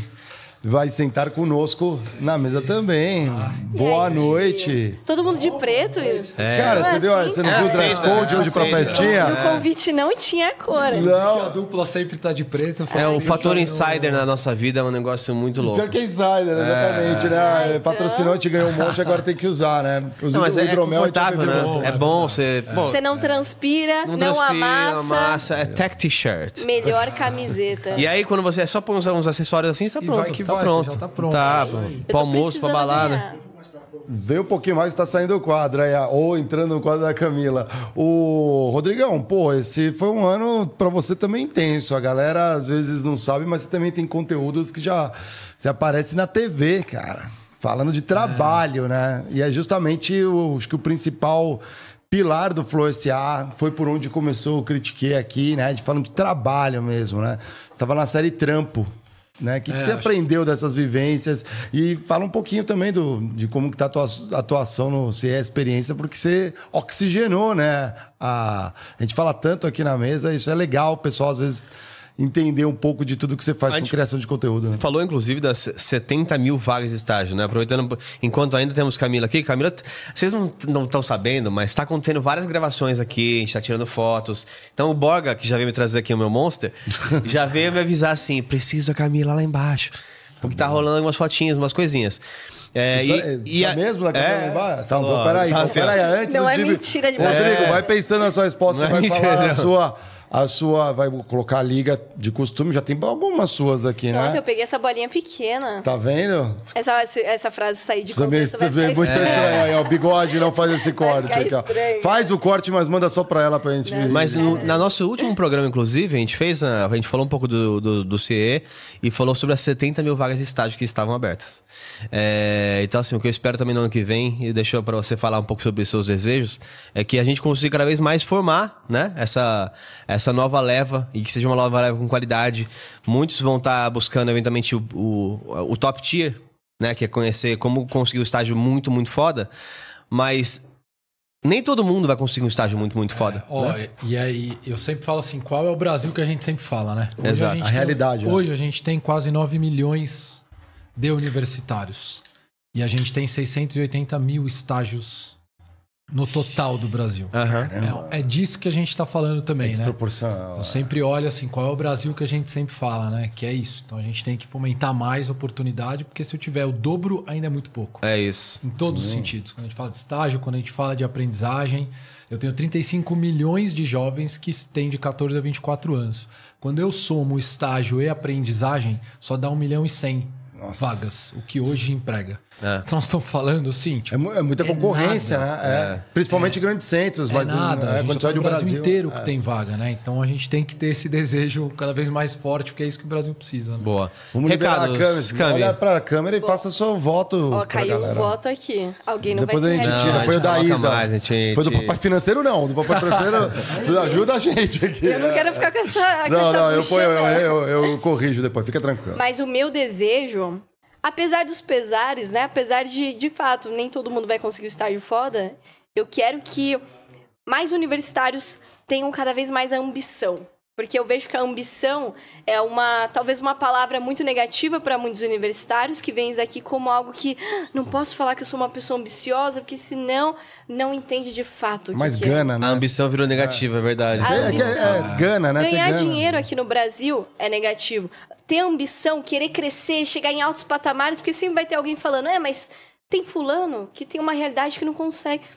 Mas infelizmente, você precisa ser egoísta com a tua carreira. No final do dia é você e você mesmo, aonde você quer estar. Então, meu desejo para 2024 é que os universitários de fato queiram. Opa, o meu Dá aqui, desejo embora. se preocupa. É que os universitários queiram ter um estágio foda. Ixi, não vai vir um estágio foda. Queiram ter um estágio foda.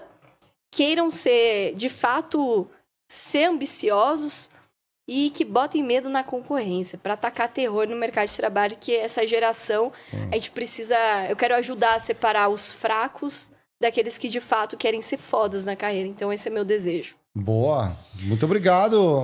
muito Valeu. obrigado mais um Muito ano obrigado, aqui. muito obrigado. Eu vou ficar É. em belas mãos Agora vai tirar fotos, gente. Aqui é. Você já estava nesse processo das fotos? Já, já ainda... fui, a foto Você já já foi? Foi. Quer pular pra lá? Vai pular pra lá? Vai, Pula pra cá, pula pra Chico. cá, Rodrigão. Tanto faz, Não, então- é, Fica, é, é lógico. É, já parece melhor, o fundo facilita, ali. facilita o trabalho do Lucão. Trabalho dos câmeras, né? Diga lá então, Rodrigo, como que foi essa questão de criação de conteúdo também? Depois a gente entra no contexto do. do Pra Center. mim, acho que foi o, aconteceu o contrário na minha vida, né? Eu sempre fui um executivo que trabalhava com educação e trabalhava com emprego há 25 anos. E aí acabou acontecendo, o meu ano foi muito louco, porque eu entrei eh, na televisão quando eu não estava mais, quando eu tinha decidido largar o trabalho que eu estava antes, né? Então em- começou pela televisão, porque eu sempre fui muito ligado em impacto. E quando me fizeram o convite para a televisão, eu percebi nos dois primeiros programas que eu fiz, que era ainda no SP2, né? É, no Jornal da Tarde, o canhão que é você poder dar informação qualitativa numa rede aberta. Porque no dia seguinte, cara, e, e para mim foi o que eu, eu tenho um exemplo claro, que foi a primeira pergunta que eu respondi lá, que veio na hora, era tudo ao, tudo ao vivo tal, e falou assim: uma mãe mandou uma pergunta na hora e falando, puta, meu filho é autista, ele pode trabalhar? E aí eu só dei uma resposta rápida, que eu tinha pouco tempo, eu falei, pode e é assim. Pô, no dia seguinte, o meu Facebook, que eu nem usava mais, começou a bombar de mãe de meninos autistas Caramba. falando, puta, obrigado pela informação. E, puta, como eu gosto de me envolver, sempre fui isso, eu falei, cara, manda, dava o meu WhatsApp, falei, manda seu currículo para mim. E aí elas mandavam o currículo no meu WhatsApp e como tem uma falta de informação grande, puta, as empresas precisam de gente que é o PCD e o autista é qualificado como PCD pela lei. Aham. E quando eu falava para contato meu de RH, meu, tô com um monte de currículo aqui e tal. Nesse processo, na primeira semana, foram 10 jovens que foram para entrevista, assim, só eu, cara. E, e depois foram contratados. Aí eu comecei a perceber e falei assim, cara, que foda que Dá é isso. pra cara que né? gosta de É, impacto, é, muito foda. E aí começou essa trajetória que depois foi para amanhã. E aí a gente teve com mais tempo na manhã de conseguir trazer temas que até então não eram falados. Uhum. É, puta, falar de emprego para mulher grávida, falar de emprego 50 a mais, sem tabu e Legal. papo reto, ao vivo tal. Falar de temporário, falar de outras formas de trabalho. Uhum. Que hoje também os números falam, Sim, cara, PJ, se eu ficar olhando é. só para pô, CLT e tal, não vai rolar, né? Então isso abriu para mim uma porta que antes eu não tinha né? E aí veio depois, depois disso que acabei assumindo o CIE para causar é, com o tamanho também que era, né? Que Sim. quando puta, uma organização gigante, a gente falava muito disso, sim. né? Gera 320 mil empregos por ano, é totalmente uma ONG, tem 2 milhões de 900 mil cadastrados. Eu também olhei para aquilo do jeito, falei, cara, também é uma terra muito fértil para fazer coisa legal, para fazer coisa de impacto, né? E aí foi se juntando e acho que a comunicação acoplado a isso, para mim, ela é uma ferramenta de garantir mais coisas positivas para os outros, porque eu sempre falo, né? A gente tem qual Brasil que nós estamos falando. Uhum. Eu sempre, puta, fui para falar em palestra tal, e a gente fala, muita gente falando de tecnologia, de coisas tal. Eu falo assim, cara, qual Brasil que a gente está falando, né? Nós estamos falando de um Brasil que ainda falta o básico. Nós estamos falando de um Brasil que, puta, português e matemática ainda é um problema real e cada vez só piora. A gente teve aí semana passada resultado do PISA indicando que, puta, cada 10 jovens eu tenho três que saem minimamente com o básico. Então, é, e vejo que se a gente puder falar de forma aberta sobre as coisas, e na própria Globo tinha um ponto no começo, as pessoas falavam, Dib, a gente tem que falar de tecnologia, inteligência artificial. Eu falei, não, gente, nós vamos falar do básico. Porque se a, se a população assimilar o básico bem feito, a gente já está fazendo um baita serviço. Uhum, né? Porque eu acho que é isso. Então, a trajetória começou muito assim, mas sempre motivado. E aí, de lá para cá, a gente no próprio C acabou transformando muito. Ainda falta muito. Sim. Mas a gente está. Deu uma boa é oxigenada ali, né? Mas é o processo para é. que a gente possa. Porque, como todo lugar grande, a gente tem que né, olhar para a cultura, respeitar a cultura, mas ao mesmo tempo você conduzir ela para um lugar que vai garantir os próximos 60 anos, né? Então tem sido uma. É, e para virar um transatlântico é devagarzinho, né? Você vai fazendo uma é curtinha. Cara, é... eu tava na premiação, né? É, ali das melhores empresas para o jovem aprendiz, né? E foi muito legal ver o trabalho de todo mundo mexendo para fazer um evento assim. Aí eu falei assim, ei, tá. Falei com alguns que eu já conheço, assim, tá puxado, assim, pô, a gente tá trabalhando pra caramba, mas tá legal, porque você vê o resultado. Uhum. Você vê a galera trabalhando feliz, você vê a galera sabendo que aquilo pode transformar a vida. Então, quando, quando tem um propósito legal, né, a, a organização é, com essa finalidade, você vê que a galera trabalha mais motivada. Mas é fato o que você falou, porque ela vem de uma história e chegou onde chegou por essa história, mas não necessariamente essa história e os mesmos caminhos vão levar onde precisa estar. E às vezes essa oxigenação na empresa, né, mudar um pouco, acelerar, é. vai. E é um jogo muito delicado, é de dois, né? Para quem já estava, para quem chega, é. e às vezes tem que ter uma missão difícil. E, e eu vejo muita coisa bacana, por exemplo, coisas simples, do tipo, pô, acessibilidade, direcionar o conteúdo ou é, ajudar com todo aquele arcabouço de conhecimentos para quem precisa, facilitar isso, desde uma coisa simples, assim, melhorar o site, deixar ele mais responsivo. É, o, né? o que a gente está procurando. Os hábitos, né? É, o que a gente está procurando é efetivamente uma mudança. E isso é legal porque a própria organização entendeu que que é importante isso. E o próprio colaborador, óbvio que tem uma questão cultural, que mudar a cultura não é assim. Uhum. Mas como todo mundo entende que aquilo. Porque no final do dia, nós estamos falando de propósito. No final do dia, não é um business. É você, quanto mais eficiente você for, você está gerando mais oportunidade para quem precisa. E, e efetivamente o Brasil precisa para cacete disso. Uhum. Então todo mundo também começa a ver na prática o valor que isso tem. Uhum. É. E aí todo mundo se abre mais, porque cultura é um negócio que, puta, é de, todo dia você tem que ir do mesmo jeito. Né? E sabe o que eu achei legal? Eu acho que você deveria pensar nisso é, para o próximo pro ano 24. É, não sei se você já sabia, mas quando a gente começou a até falar sobre a parceria com o CE aqui, a gente descobriu que muitos dos nossos líderes. Todo mundo, né, cara? O Igor, a Sara. É. Conseguiram o primeiro emprego é, com, com o CE. Então, acho que é, ainda tem muita história que a gente vai descobrir de pessoas que estão em posições que a gente fala assim: ah, não, essa pessoa aí veio do berço de ouro e conseguiu um estágio foda, que alguns conseguem. Mas, e ó, tá lá, e não necessariamente. A, a galera tá começando É. ralando, cons- consegue um negócio que prepara pro mundo do trabalho.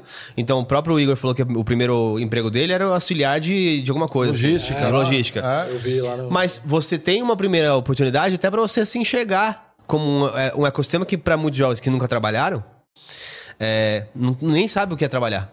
Cara, é isso. E, e a gente vê isso real, né? O quanto que a gente tem que fortalecer um ecossistema. Uma das missões é que as pessoas introjetem que o CIE é parte da vida delas e não foi uma passagem. Porque quando você vai conversar, todo mundo sempre fala assim, cara, eu, eu fui do CIE. O primeiro estágio foi do CIE, eu nem imaginava trabalhar lá. Então isso é introjetado.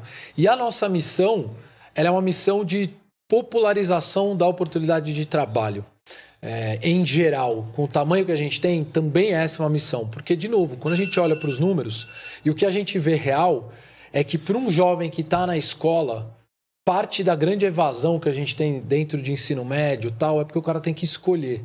Ou eu trampo ou eu estudo. Porque é uma geração que aconteceu. Né? Tem um, um documentário que eu gosto muito que chama Nunca Me Sonharam. Que é isso. Você tem uma geração diferente. Eu tenho um filho, eu sonhei meu filho, eu quero que ele faça isso tal. Existe uma geração inteira que ela aconteceu. Ela não foi sonhada. Então, já que ela aconteceu, ela precisa ajudar. Rápido, cara. E aí? Que é mais uma boca. Então, essa galera, ela tem uma baita pressão para sair da escola. Ela não consegue ter a tranquilidade de ir lá tal. Então, quanto mais a gente vê, e a gente percebe muito com os indicadores que a gente tem, tanto de aprendiz quanto estágio, o quanto que isso ajuda a pessoa a continuar ah, na escola mesmo. Quando você tem, por exemplo, o programa do aprendiz, ele reduz a evasão. É muito o ca- legal, é. Porque ele reduz a evasão. Ah, porque é. o cara ganha uma grana e ele é obrigado a ficar na escola. Fechou a conta. A gente, estágio, a gente rodou uma pesquisa em março. No 70% dos estagiários pagam conta da família com essa grana. 70% dos estagiários. Que Brasil que a gente tá falando, né? Esse é o 70% ponto. dos é. estagiários do Brasil pagam a conta para viver com essa grana. Então ele não é mais uma ferramenta. Então, o que a gente precisa fomentar é que esse número tem que crescer, porque do- de dois lados, ou ele vai para esse lado, ou ele vai para a informalidade. Uma vez na informalidade, beleza, pode dar super certo no empreendedorismo e tal. Mas, puta, qual que é o caminho empreendedor para uma pessoa que efetivamente não consegue ter uma boa formação, que mal e mal sai com 100 português, sai em matemática e não tem um emprego formal? Qual será que é esse caminho, né? Então, acho que a nossa batalha, quando a gente fala, puta, oxigenar o CIE, melhorar, é, não é por crescer por crescer, mas é porque tem um compromisso maior que o Brasil precisa olhar para isso. Porque, puta, a nossa população também está envelhecendo, né? Então a curva já começou, a gente olha para social, né? É. já- isso já acontece, né? Então a gente vai ter daqui 20 anos uma população muito mais velha. É. E aí vai implodir, porque se a, a, a jovem não é qualificada, a velha não vai mais ser tão produtiva, e eu tenho uma previdência que vai. Sim. Explodir. Cara, cadê? É, é, o caldeirão. O caldeirão tá aí. Não, cara, não tem como sair, né? Então é. Você falou uma coisa, eu vou dar o testemunho como jovem aprendiz, né? Principalmente nas grandes. Bom, só, só trabalhei em empresas grandes, né? Mas muitas delas tinham um programa de jovem aprendiz. É, e a- ali, é, no meu time, sempre vinha, principalmente as plantas do interior, quando eu tinha time nas fábricas do interior. é, a gente percebia que, diferente dos grandes centros, que também é importante, né? Mas é, para os grandes centros, como uma cidade como São Paulo, onde você tem vários escritórios centrais né, né, de grandes empresas ali, ali normalmente já se movimenta muito.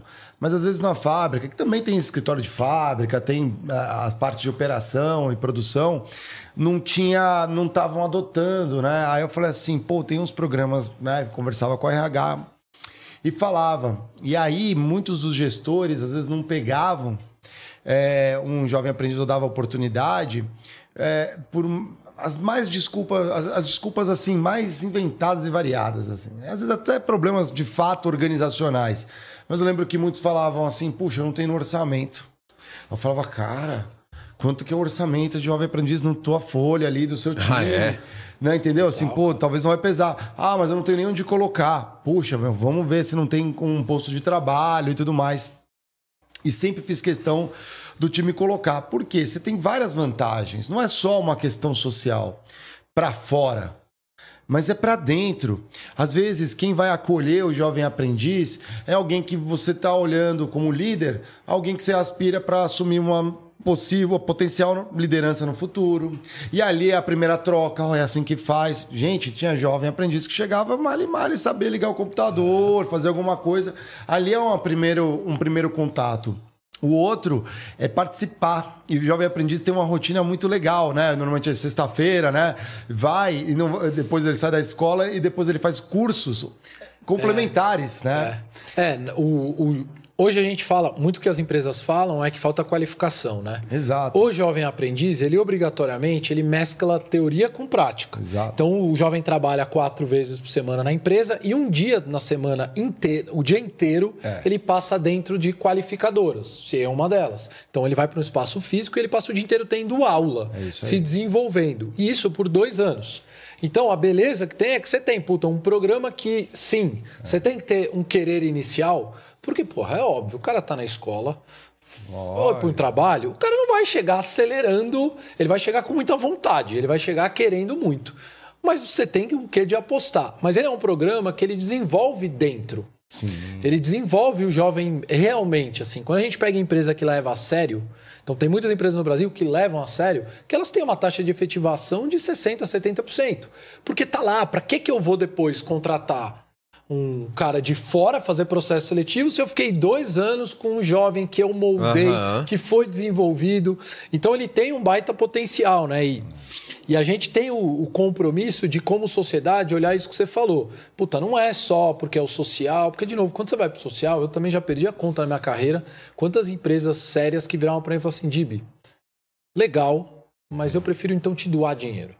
Pô, é- Pra eu não ter o trabalho. Ele pega o mesmo dinheiro que ele ia Sim. gastar, ou a mais, tá? Porque é óbvio que você tem alguém na sua empresa, quando você contrata um colaborador, você tem que dedicar tempo para ele, né? Isso. é. Mas o benefício que você tem a médio e longo prazo, ele é muito grande. Né? Então, quanto mais a gente consegue fazer as empresas olharem que no final do dia é o próprio futuro dela, porque quando ela também participa da formação de um jovem, esse cara é grato, turnover a médio e longo prazo vai ser super reduzido, ele vai ser um disseminador daquela marca, vai aprender exatamente da forma que tem que fazer. Então, no final do dia, só tem benefício, mas tem um investimento, que ele é um investimento que nem tanto financeiro é, É mas ele tempo. também é de, de tempo, né? Compartilhar, É. exatamente. Aí, aí falava-se muito é, sobre, puxa, o que, que vamos fazer com a pessoa? Às vezes tinha essa decisão. Eu falava, cara, vamos começar pelos processos. Ela tem que entender como funciona o departamento. Então, coloca uma atividade que ela pode ir fazendo e entendendo o que vocês estão fazendo, participar junto. É. Não, eu sei que é alguém que não vai estar todos os dias, mas é alguém que é o futuro da empresa. E aí vem o ponto. O que, que as empresas podem fazer diferente para aumentar o quadro de jovem aprendiz e de estágio? É, você tem. Quando a gente fala de aprendiz, tem um, um, um caso que para mim ficou muito emblemático. Eu estava discutindo com uma. é, não sei se posso falar o nome, mas é a Luiz Helena Trajano. A gente tava, Pode falar aqui, pode É, falar tudo. A né? gente tava a- com a Luiz Helena Trajano, ela tava discutindo, eu tava num grupo que a gente tava faz uns seis anos. Aham. Puta, como que a gente faz pra bombar o, o jovem aprendiz? Não foi à toa que o Magalu tava lá como uma das Sim, das- que das- ganharam. é lógico. Porque ela tava discutindo, cara, o que, que eu posso fazer? Porque quando ela chegava pro gestor, pô, o cara tem headcount, né? O cara tem o número de colaboradores. Se você coloca o aprendiz como mais um colaborador, o cara não vai querer. Então, qual foi a primeira medida que ela fez? Ó, quando você contrata um aprendiz, não conta pro headcount.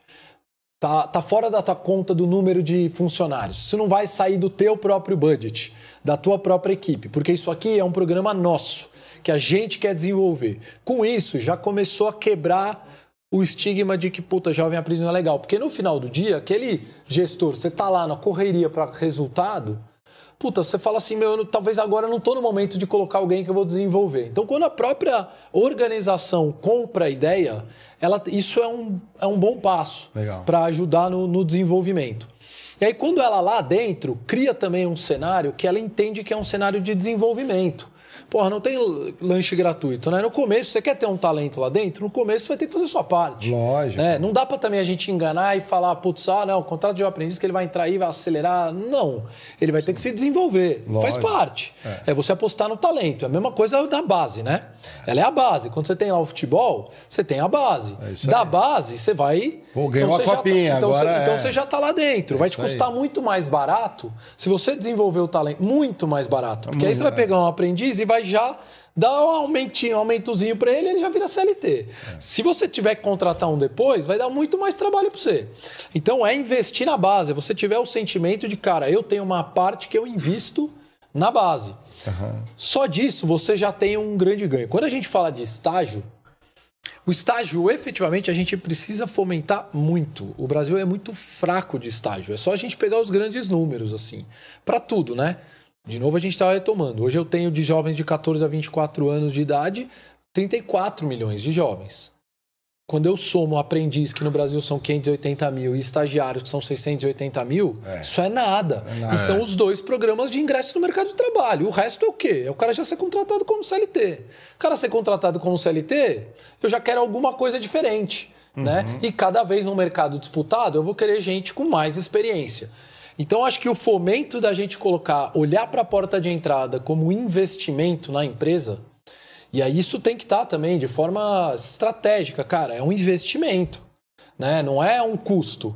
Eu estou investindo aí. na minha base, é o que clube de futebol faz. O cara investe na base. Ele não vai colher lá, ele vai colher depois, né? Então, qu- quando a gente introduz essa visão, dá certo. As empresas que fazem isso bem, elas já colhem muito resultado. Estágio ainda mais. A taxa de efetivação de grandes empresas vai para 90%. Porque não tem por que o cara não ficar lá. Porque, de novo, os cara passou dois anos como estagiário, se ele não fosse bom, não tivesse estágio, já não ficava tanto tempo. Exatamente, tem alguma é coisa errada. Ou é um problema com o gestor, Pô, né? Fala, surgiu a vaga, é o primeiro cara. Eu economizo com RH, eu economizo de currículo, de plataforma, de recurso humano, É de tal, de teste. Pô, tá lá, o maior teste que tem é a pessoa lá dentro, né? Cansei É, de contar quantos estagiários já efetivei. É, Fala, então pô, acho que esse gente, é- né, tá aqui no meio, já, já aprendeu, já se desenvolveu, claro, no meio do caminho. Você tem que ir ajustando. Não é assim, ah, começou e no, daqui no final do programa eu volto a falar. Tem que acompanhar. Acompanhar, você tem que ter uma lógica Diminui de o né? turnover da empresa. Se tiver, E você tem o papel avança, do né? próprio jovem, né? Nos episódios do, do Me Ajuda a Ser, a gente também falou nesse último o quanto que é importante o próprio jovem também querer se desenvolver. Porque o contrário também é verdadeiro, né? Não dá pra também a gente vitimizar. A gente tem uma geração também Um terço nem nem, né? que falta uma. Empurradinha, e né? tem e, e aí tem que fazer a sua própria parte mesmo, né? Então, o quanto que a pessoa tá se mostrando que vale a pena. Porque no mercado competitivo é a união das duas coisas, né? Você tem que cada vez estar mais disponível para para aprender mais. Então, principalmente quando a gente fala de aprendiz de estágio, precisa ser uma máquina de curiosidade. No final do dia, é uma máquina de curiosidade. Eu preciso pegar tudo. Não é porque eu tô aqui, tipo, filmando. Cara, se eu tiver 10 minutos sem filmar, eu vou tentar aprender outra coisa. Eu vou, vou precisar de ajuda aí, qualquer coisa. Porque é isso que molda a gente enquanto profissional, né? É. Eu, eu dei uma olhada aqui que o Lucão é bem isso. Aprende um negócio, aprende outra. É. O cara tá assim, é, tá, tá sempre ligeiro O aí. Lucão pra- que inclusive faz a formação de outros jovens também. então, Exatamente, legal. sabe bem como é isso. Até muito porque legal. não é mais uma linha reta vida profissional, né? Vida profissional Ah, hoje, é? cara. Porra, o Total. cara se forma em uma coisa, ele vai atuar em outra. E hoje ia tá tudo bem, e é assim tudo bem, mesmo, né? é. Só que se você também não tiver profundidade e meter a mão na massa, aí também não vai rolar. É, o ponto é tem que estar em movimento. É isso. Né? Então, Isso aí. na- nenhum lugar melhor que o Flow para estar em movimento. Elo- Exatamente. O que, que você espera em 2024 ali no Me Ajuda CE? O que, que a galera pode contar contigo aí, apoiando as informações? Cara, acho que próximo 2000 ano? 2024 a nossa ideia é vir mais prático ainda, para que a gente possa efetivamente, para cada episódio que o pessoal assistir, sair com alguma com um ganho já muito prático, concreto, para que a gente possa também mensurar o quanto que nós estamos gerando de oportunidade, né? Puta, eu vi isso aqui, usei, deu certo, né? Então tornar mais vivo ainda para que a gente possa ver resultado prático. Porque no final do dia o que a gente quer é ver essa moçada entrando no trabalho, seja aonde ele quiser, né?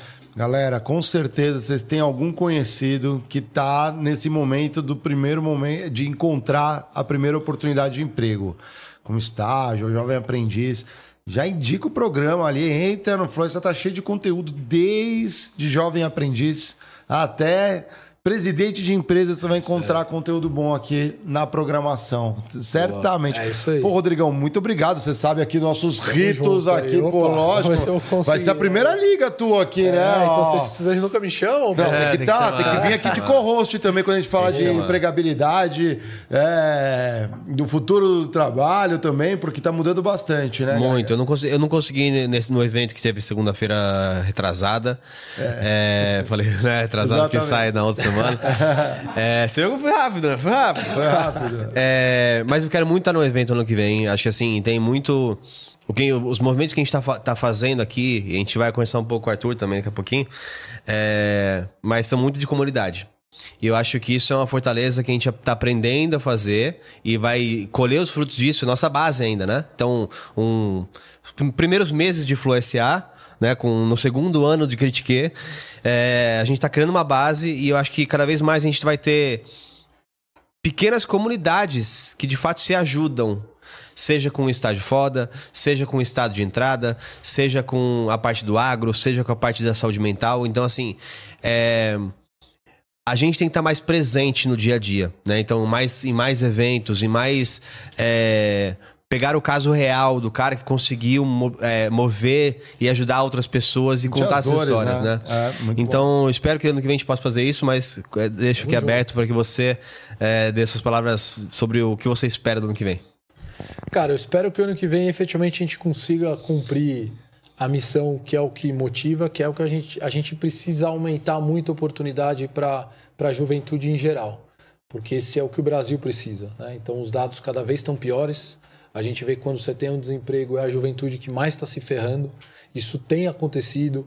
Índices educacionais cada vez mais preocupantes. Então o que eu quero efetivamente para 2024 é que de alguma forma a gente consiga ser mais uma luz e uma locomotiva para levar coisas legais e concretas, não só no papo, né? Acho que o papo o mundo tá cheio, o que a gente precisa é de coisa real, oportunidade real.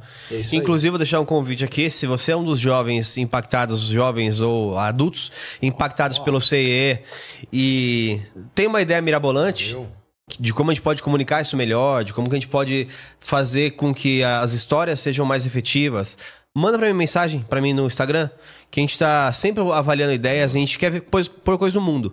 A gente tenta encontrar os caminhos, mas é, é muito mais fácil dividir isso com vocês também, porque se vocês têm alguma ideia brilhante, a gente vai tentar pôr isso no mundo e fazer isso acontecer. É isso aí. Rodrigão, muito Valeu, bom, gente. valeu. Tamo Vamos fazer a. Valeu, rotação de talentos Bora. aqui. Sim. Quem vem agora, Arthur Toledo, venha pra mesa também. O Dib vai voltar pra festa lá. Tava lá tirando a. Né, tava rolando a festinha aqui no Carpas Garden aqui. É. Não vai, não vai, ó, aquelas carpas lá são, não, não, não tem nenhuma que é estagiária, não vai levar, a gente vai, a gente conta depois, hein, Dib? e aí, Arthur, bem-vindo novamente à mesa do Critique, cara. É, já estive aqui antes. Você veio agora, agora você retorna com a família maior, não é? Sim, agora temos, temos um, um pessoal que tá vindo junto aí, né? Caramba, que legal. Não, mas tô falando a sua mesmo, a tua família aumentou, né? Sim, aumentou o meu lote, né?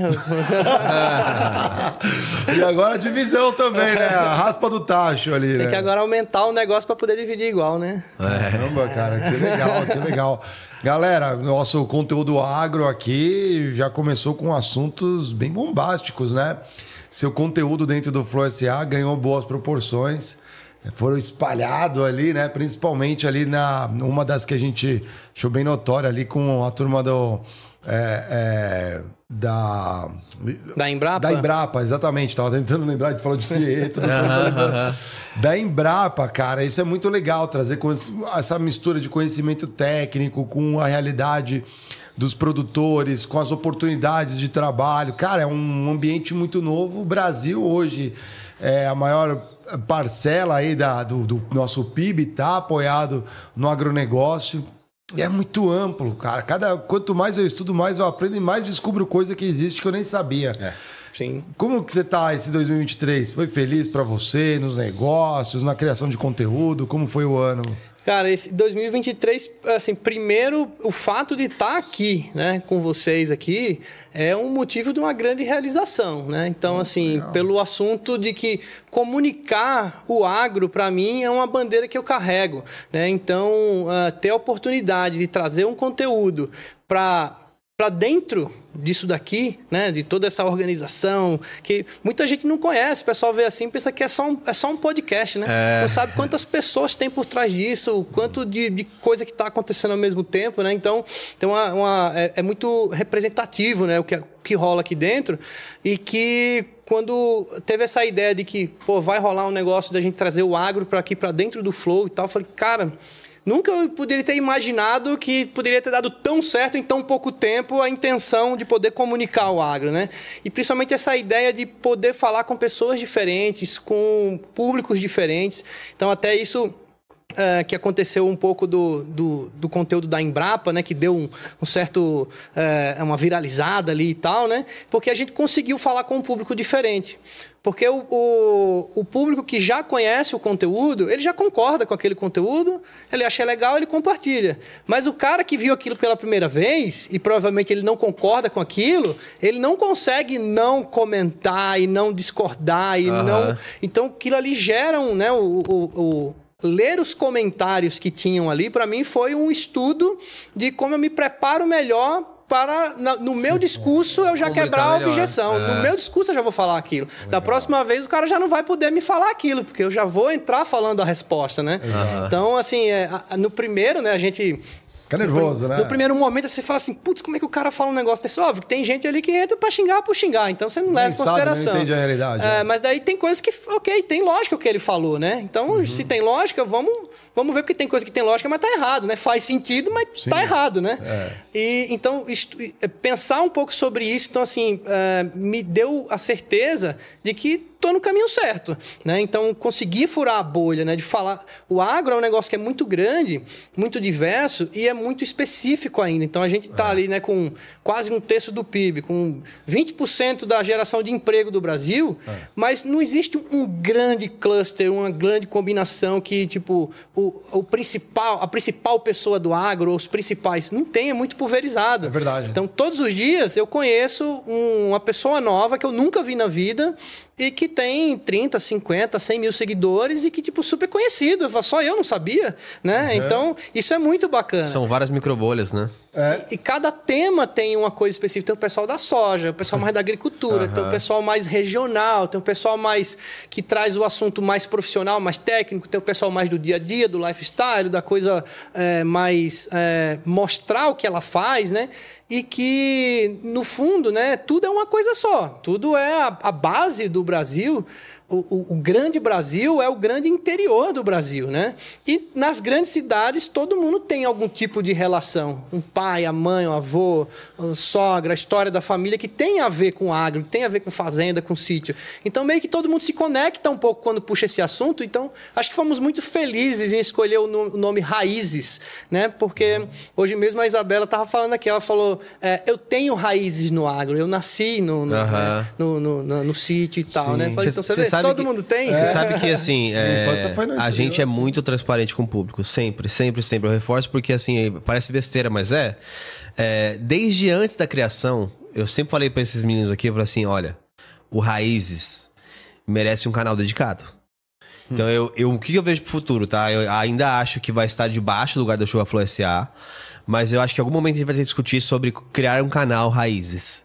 Para que a comunidade né? do agro se veja representada ali.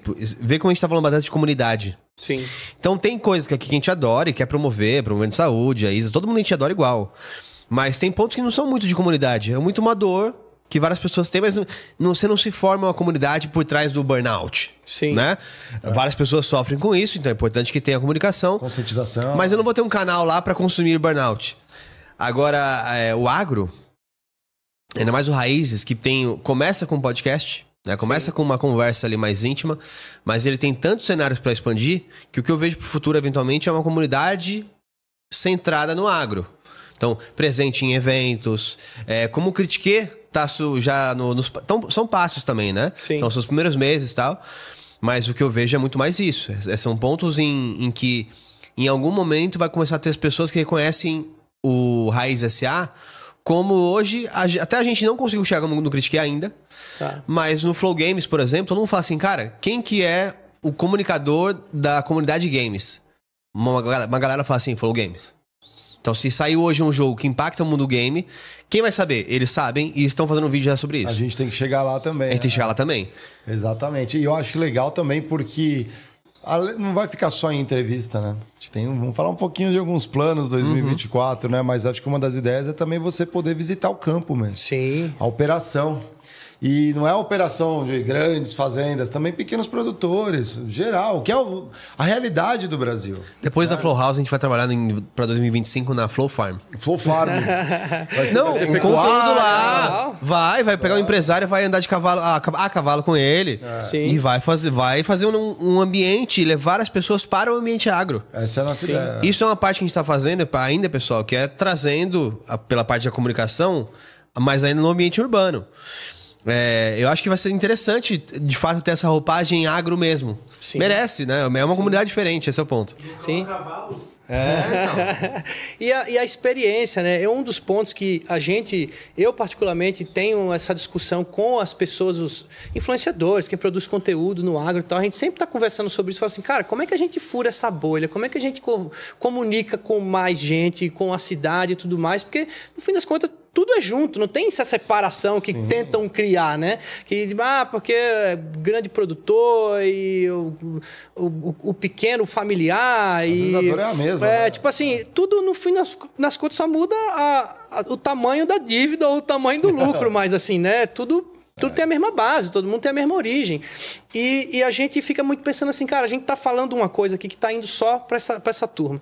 E eu tenho essa- esse pensamento assim, que quando você leva as pessoas da cidade para um dia que seja que ela possa visitar uma fazenda, aquela experiência é inesquecível. É impossível você levar uma. um- eu já levei várias vezes, né? Amigos, parentes que não são da fazenda, tavam, vamos lá para fazenda e tal. Não tem como a pessoa não gostar. Não tem como a pessoa chegar lá e não, tipo, nossa, um cavalo, nossa, boi, nossa, galinha. tipo, né? Coisas que, tipo, para quem tá no negócio é corriqueiro, mas para quem tá na cidade é super, nossa. é igual falar, né? nossa, carro, nossa, você- Nossa, escada rolante. Assaltante, né? Nossa, elevador. Exato. É. Não, não é isso. Pois é, mas assim. Se e- que eu conheci um cara que não tinha, não, não tinha visto uma vaca ainda na vida. A gente fala só, é prazer ali, é uma vaca. Vai lá agora, põe, tenta botar a mão.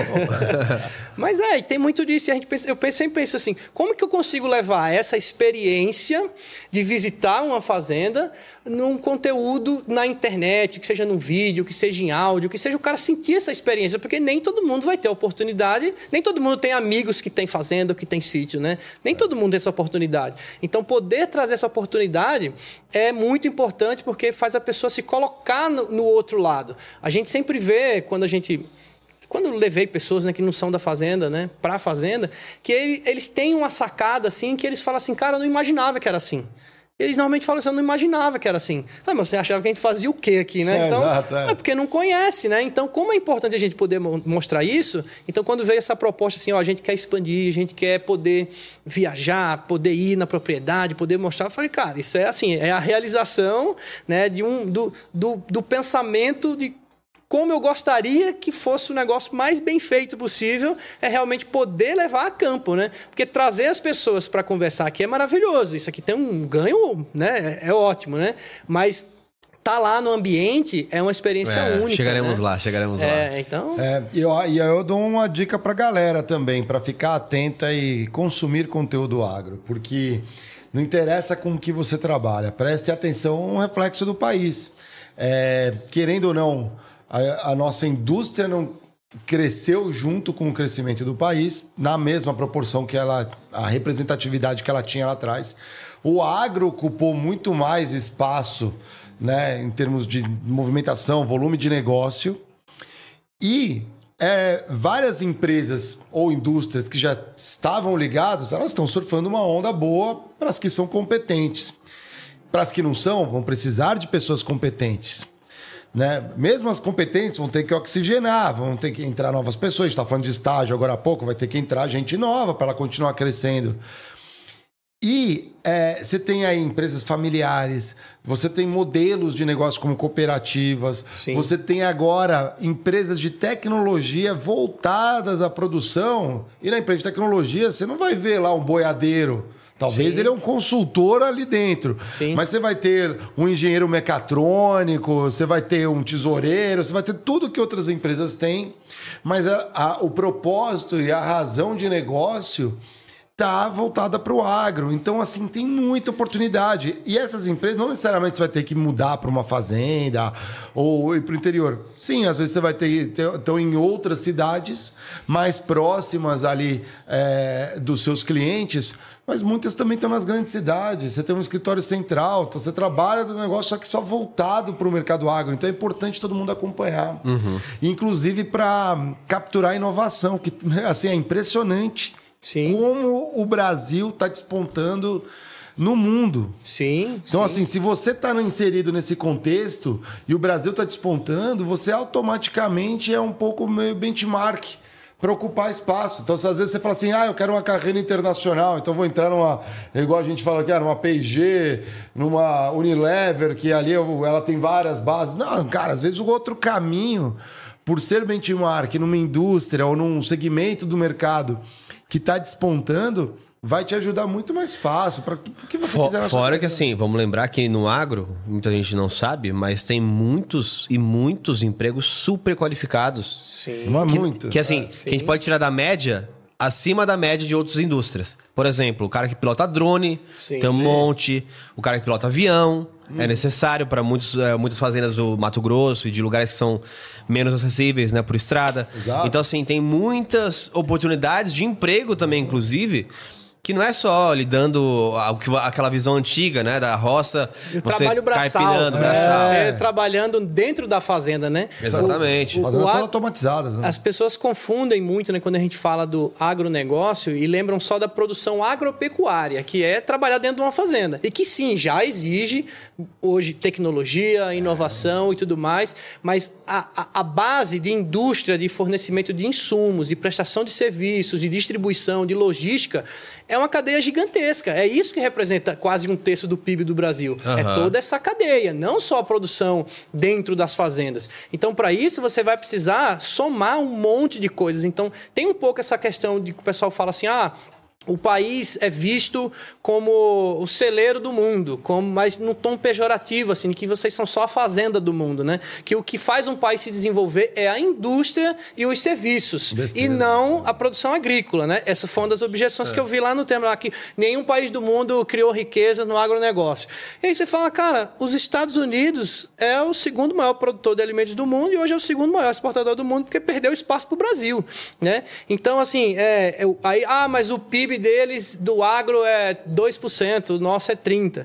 Aí tem um conflito de dados porque eles colocam só a produção dentro da fazenda como 2%. Se colocar a cadeia do agronegócio, dá um pouco mais. É. Mas, de fato, num país que tem uma indústria e os serviços, a base do PIB do americano é serviços. É lógico, né? é. Então, assim, mas aquele 2% que seja, significa muito. Muito grande, Muito. número- é, E é. não é uma briga que um anula o outro. Não é porque o, o PIB do agro é grande relativamente que você não pode ter uma indústria. Você hoje tem a agroindústria, hoje tem né, a verticalização da produção. Se você hoje produz. Seja lá o que for, existe uma ideia hoje de você agregar né? valor e produzir ali algo que já seja um produto industrializado, ou um serviço, algo do tipo.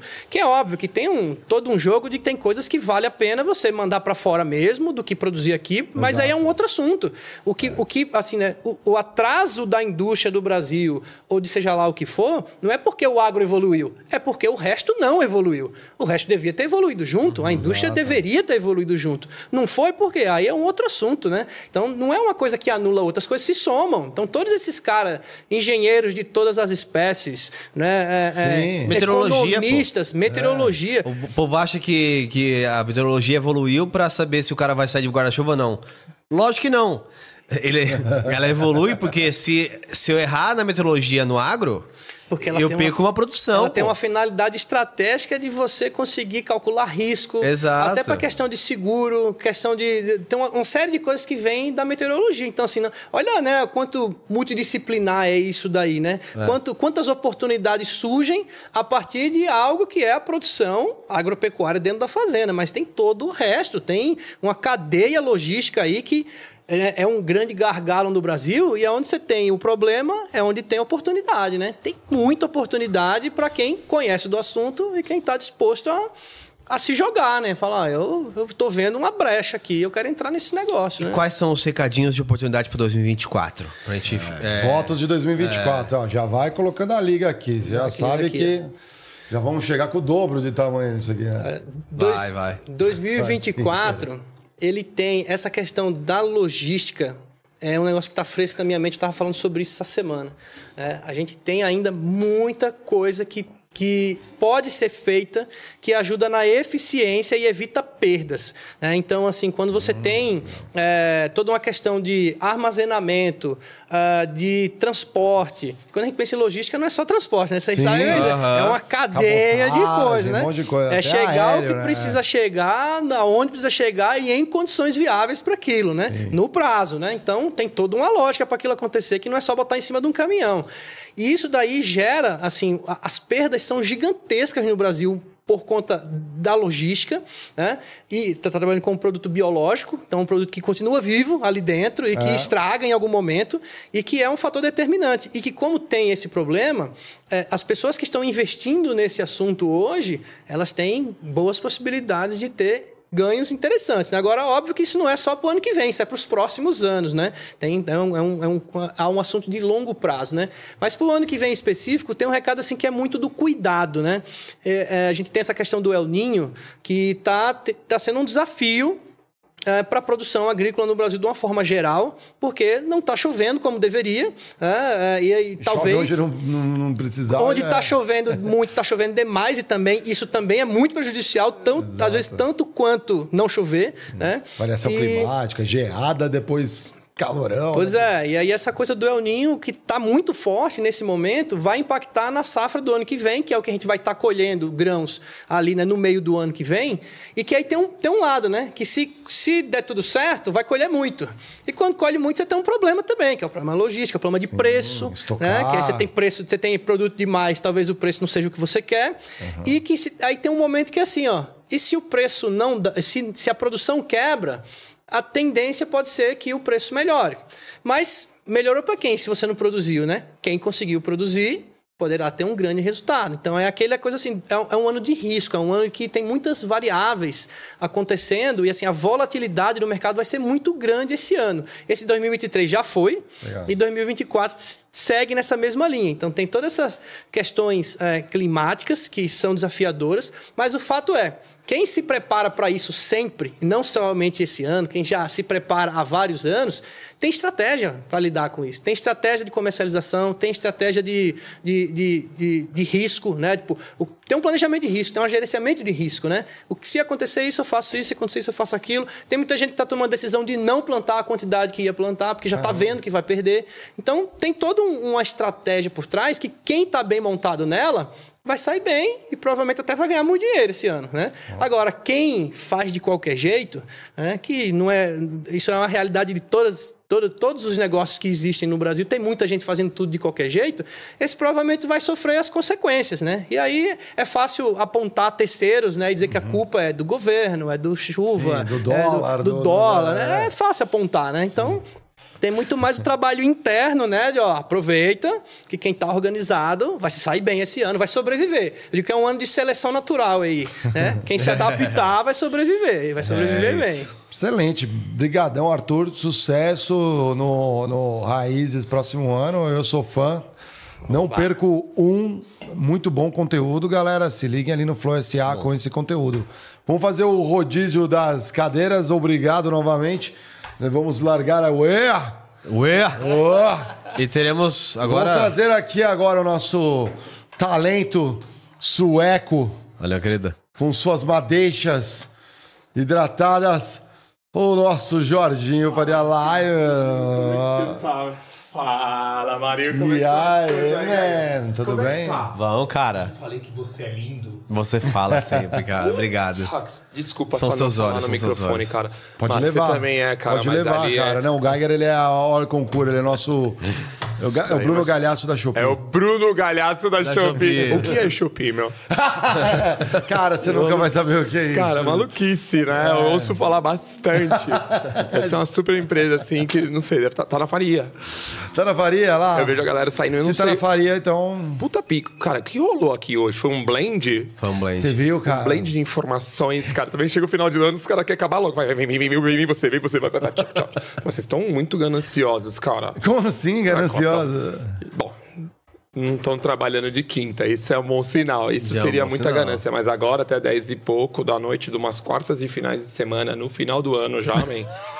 Meu, você trabalhou 15 dias no ano, já foi que dia é hoje? Hoje é dia 13. Bom, tem mais dois pra vocês. É mais, hoje não, já tá, tá fora do tempo, porque a gente estamos a. o- Cadê o Borga? É uma Borga semana. Hoje é 20 já quase, Eu não né? sei, eu tô sem horário, exatamente. Já Foi o que eu falei, então, então tá certo. E o. Vocês estão querendo enganar a galera, meu. Tô querendo, Vocês são muito bons. É, a gente fala a gente é muito transparente, a gente é muito transparente. Então faz o A Mari seguinte.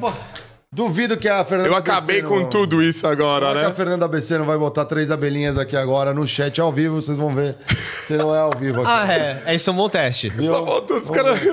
Isso é muito Vamos bom. ver, vamos ver aqui.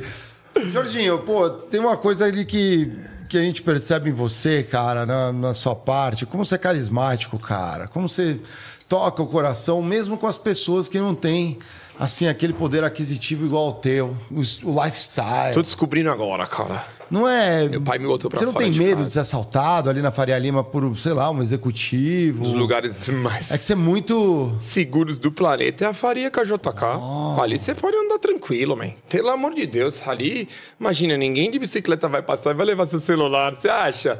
Ali eu faço vídeo, eu gravo minhas coisas, ali é, eu medito, eu durmo nas cadeirinhas ali na baleia. A baleia é fantástica, né? Tá Ali. que pico, man. Puta, mexe demais. Sério, preciso levar, Andrezinho, preciso Que levar você escultura, lá. né? Não, mas eu- com São Paulo aqui. Eu vi que tem um, um problema muito grave que tá acontecendo na Faria Lima agora, é o trânsito de bikes, né? Pra Você viu hoje? ali. que vi hoje, É, é loucura. Cara, virou... Coisa é essa, cara? Bombou, bombou. Galera, e assim, a bike é muito legal, porque você compra uma bike e vai praticar um esporte, só que você não pratica.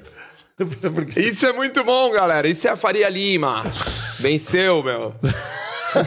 E o... Venceu muito, meu. Ainda é, um te- é um- uma tendência ao beach tênis, cara. Cara, o beach tênis, ele vem... Assim, o que acontece? Ele subiu avassalador. Man, ali ele mantém os usuários, assim, a galera que curte. E eu tenho feito o meu trabalho. Eu tenho colocado bastante o beat na rua, meu. O negócio pegou, claro. Mas também chega uma hora que não dá mais. Cresceu e vai, ali ele vai crescer exponencialmente. Exponencialmente é, é um negócio leve. Vai ter a crescida dele, assim, o crescimento desse esporte maravilhoso. E agora tá indo pra fora. Agora, meu, teve o campeonato mundial de beat aqui. Ve- Já, já vi chilenos, peruanos, cara, gente da, sei lá, leste europeu, cara. Você imagina que esses caras estão jogando beat. Nem tem praia, mas joga beach tênis. Imagina, é isso, é isso. Você tá entendendo como é que tá funcionando? Agora a gente tá, tá crescendo no mundo, né? Você não Esse é pensa mundo. em inovar, assim, por exemplo, fazer uma coisa mais... Pra, na tua pegada, tipo um beach polo, né? Põe o cavalo na... Que pegada, man. Isso, isso Imagina, é é meio seu agro, né? Um beach é, ball ia ser- junta com O agro. Arthur é aqui, isso, né, põe- o Tutu é, do- é desses caras, meu. O Tutu é o crocodilo grande do agro, né? O cara é um monstro, meu. Eu segurando todos os crocodilos aqui, ele é o cara, man. Não dá pra Tem que invadir a acreditar. fazenda dele. Tem, tem, né? tem, que tem, invadir tem. a fazenda Ele é herdeiro, dele. hein? É, ele é herdeiro. Tá Sabe, falando sabe. isso aí, mas pra estar no meio, pra falar, ah, tô trabalhando e tudo mais. é, meteorologia e tudo mais. Ninguém liga pra família dele, meu. Você tá de brincadeira, cara. Os caras compraram todas aquelas máquinas lá. A Alexa aqui organiza tudo.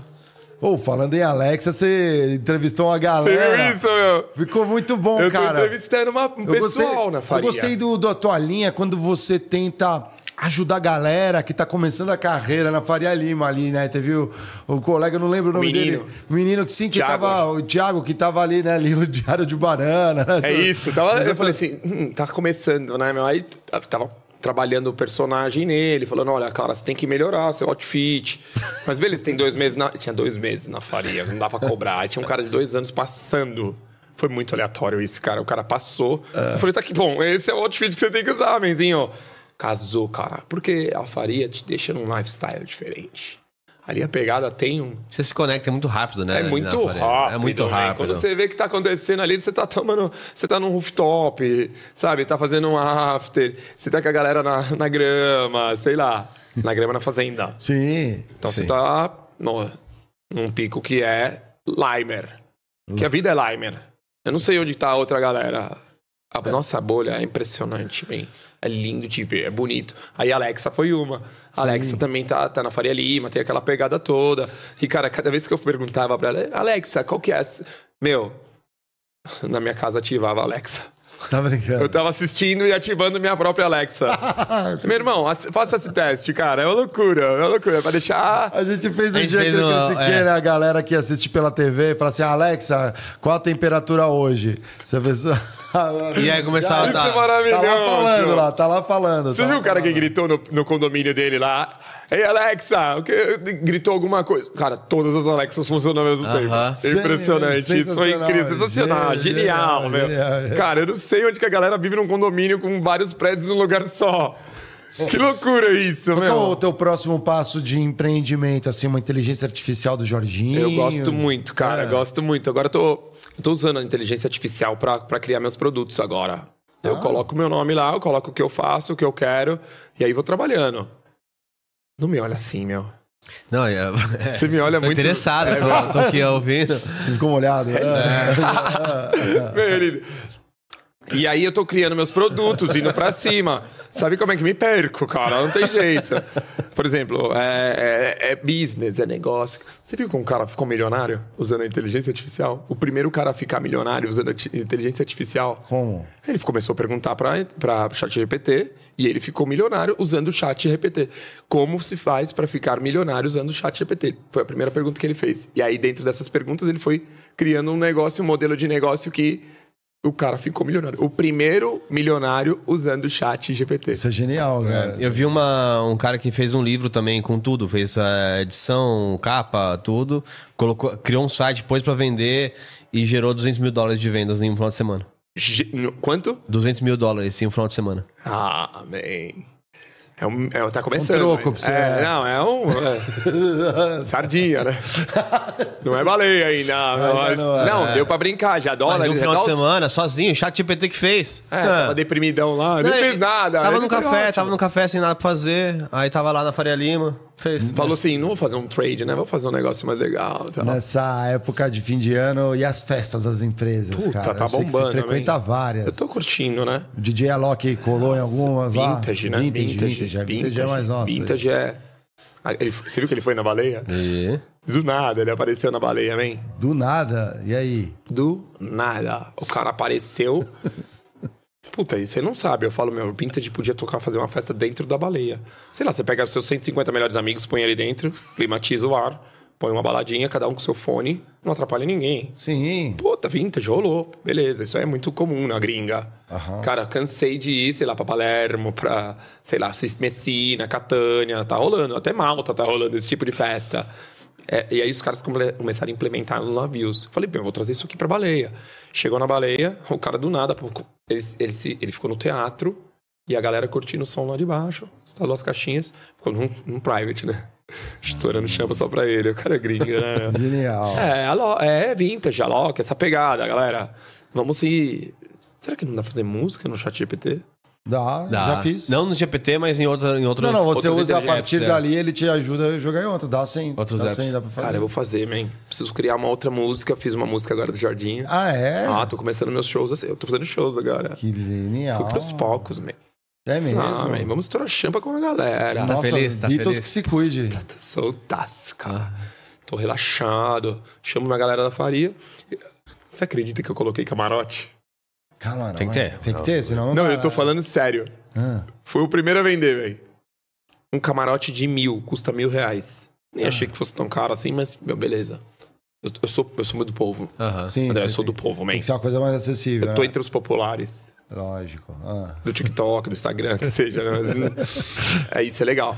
Mas, meu, fiz o camarote, bombou. O camarote dá direito de esto- estourar champa. E no camarim. Aí no camarim tem finger foods. Essas coisas. Lógico. Curtição. Caviar. Caviarzinho. É. Meu, tem até um. Eu gosto muito de carré de cordeiro molho manga, mas assim. eu gosto desse lance da, de jogar Sim, com de salgado. astringente. pá. Nossa, que lindo. A cara.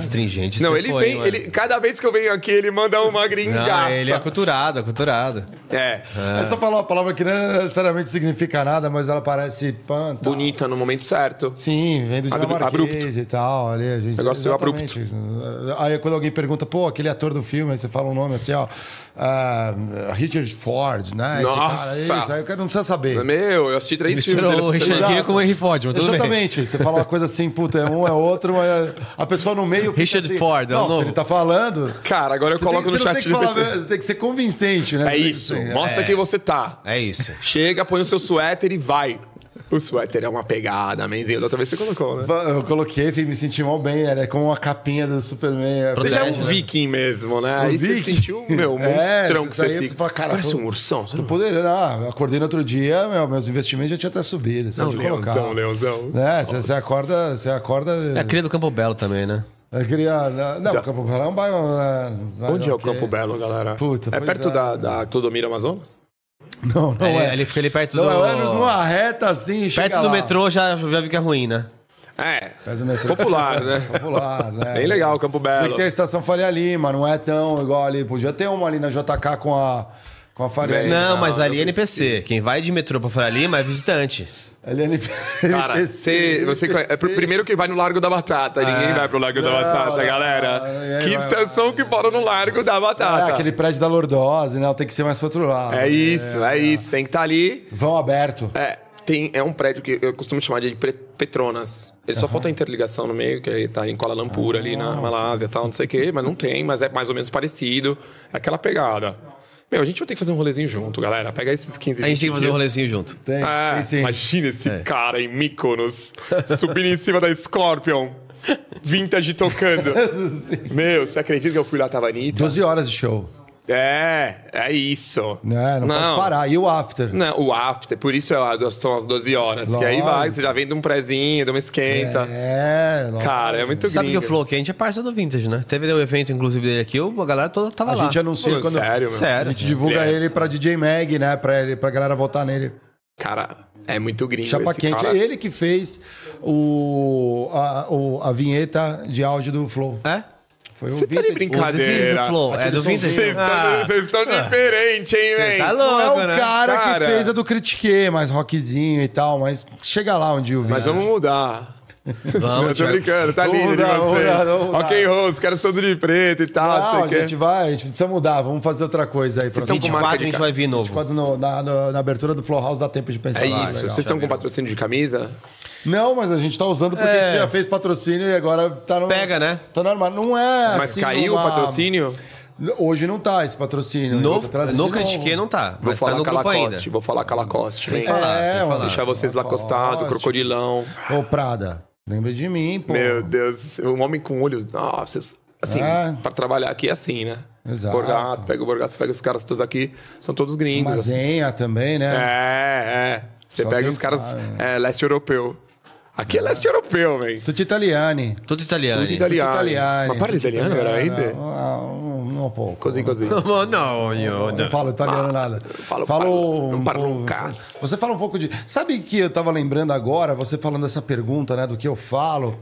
Eu me lembrei de uma coisa. Pô, eu tô vendo uma galera criando conteúdo meio parecido com você, Jorginho. Uns herdeiros andaram surgindo. Tá meio intrigante esse mundo, não, cara? O que, que você acha? Tem espaço pra Tem todo espaço pra mundo, todos, né? tem espaço tudo pra muito certo. Mas você deveria fazer um- uma coisa que é uma, uma releitura do Rodrigo Góes e começar a mostrar quem que é fake e quem que é fake nere. É exatamente nessa Fazer um pegada. fake nerd Fake Faria Limer. dos Nossa, caras. isso é genial. Ah, milionário, sei lá o quê. Milionário? Vamos, vamos ver. Sim. Ah, Fake nere. Exato. Olha lá. Sa- Sabe, tem uma você, galera. você é diferente, né? Vou te falar, dá pra pegar essa galera e, e, assim, acabar com eles. Dá pra acabar. Ah, os herdeiros, quantos vocês têm na conta? É bi? Estamos falando de bi? Na Será que eles estão né? usando o suco Sim. para parecerem ricos? O cara tá usando. O cara tá de Lexus ou ele tá de Renegade? Opa, peraí. Entendeu? A Rene é monstra. Lógico. Então você vai, você pega os herdeiros, estão todos usando. É lógico. Quantas Renegades não estão sendo blindadas agora? Nesse exato momento. Como- Eu nem imagino, deve ser várias, milhares por dia. Surreal, man. É. Surreal, assim, a quantidade absurda. E tá aumentando o número de bilionários no Brasil. É. Então eu imagino que ali. Tava- é- estávamos em. Estávamos a é produção de conta, né? Renegade. Né? 240, né? É, Eram 240. acho que é isso. Até é. esses tempos atrás aí. Agora começaram a aparecer uns. uns, uns- Mas assim, é assim. Mas eu vi que o maior, o maior ascensão. Que, ser aliás, esse, esse é um tema importante pra gente falar sério agora nesse momento do programa. Porque eu vi uma crítica, inclusive, aos bilionários do Brasil, porque pela primeira vez na história, a adição de novos bilionários não veio por meio do trabalho, e veio mais pela herança. Por exemplo, tinha um bilionário, Morreu. infelizmente morreu, e aí tem cinco filhos, agora você tem cinco bilionários. Peraí, isso aí parece que estão meio que inflando os números de bilionários. Não, mas tudo tem que ser bem, dito né? sobre isso também. Ah, a sim, gente é tem que família, conversar, cara. Eu, eu acho justo também, tá? Eu que sou um herdeiro, tenho Sim. que defender essa classe. Uhum. Porque a galera é árduo, sabe? Você esperar toda uma vida. Esperar seu pai morrer. Pra chegar, né? Pro seu momento. Desculpa.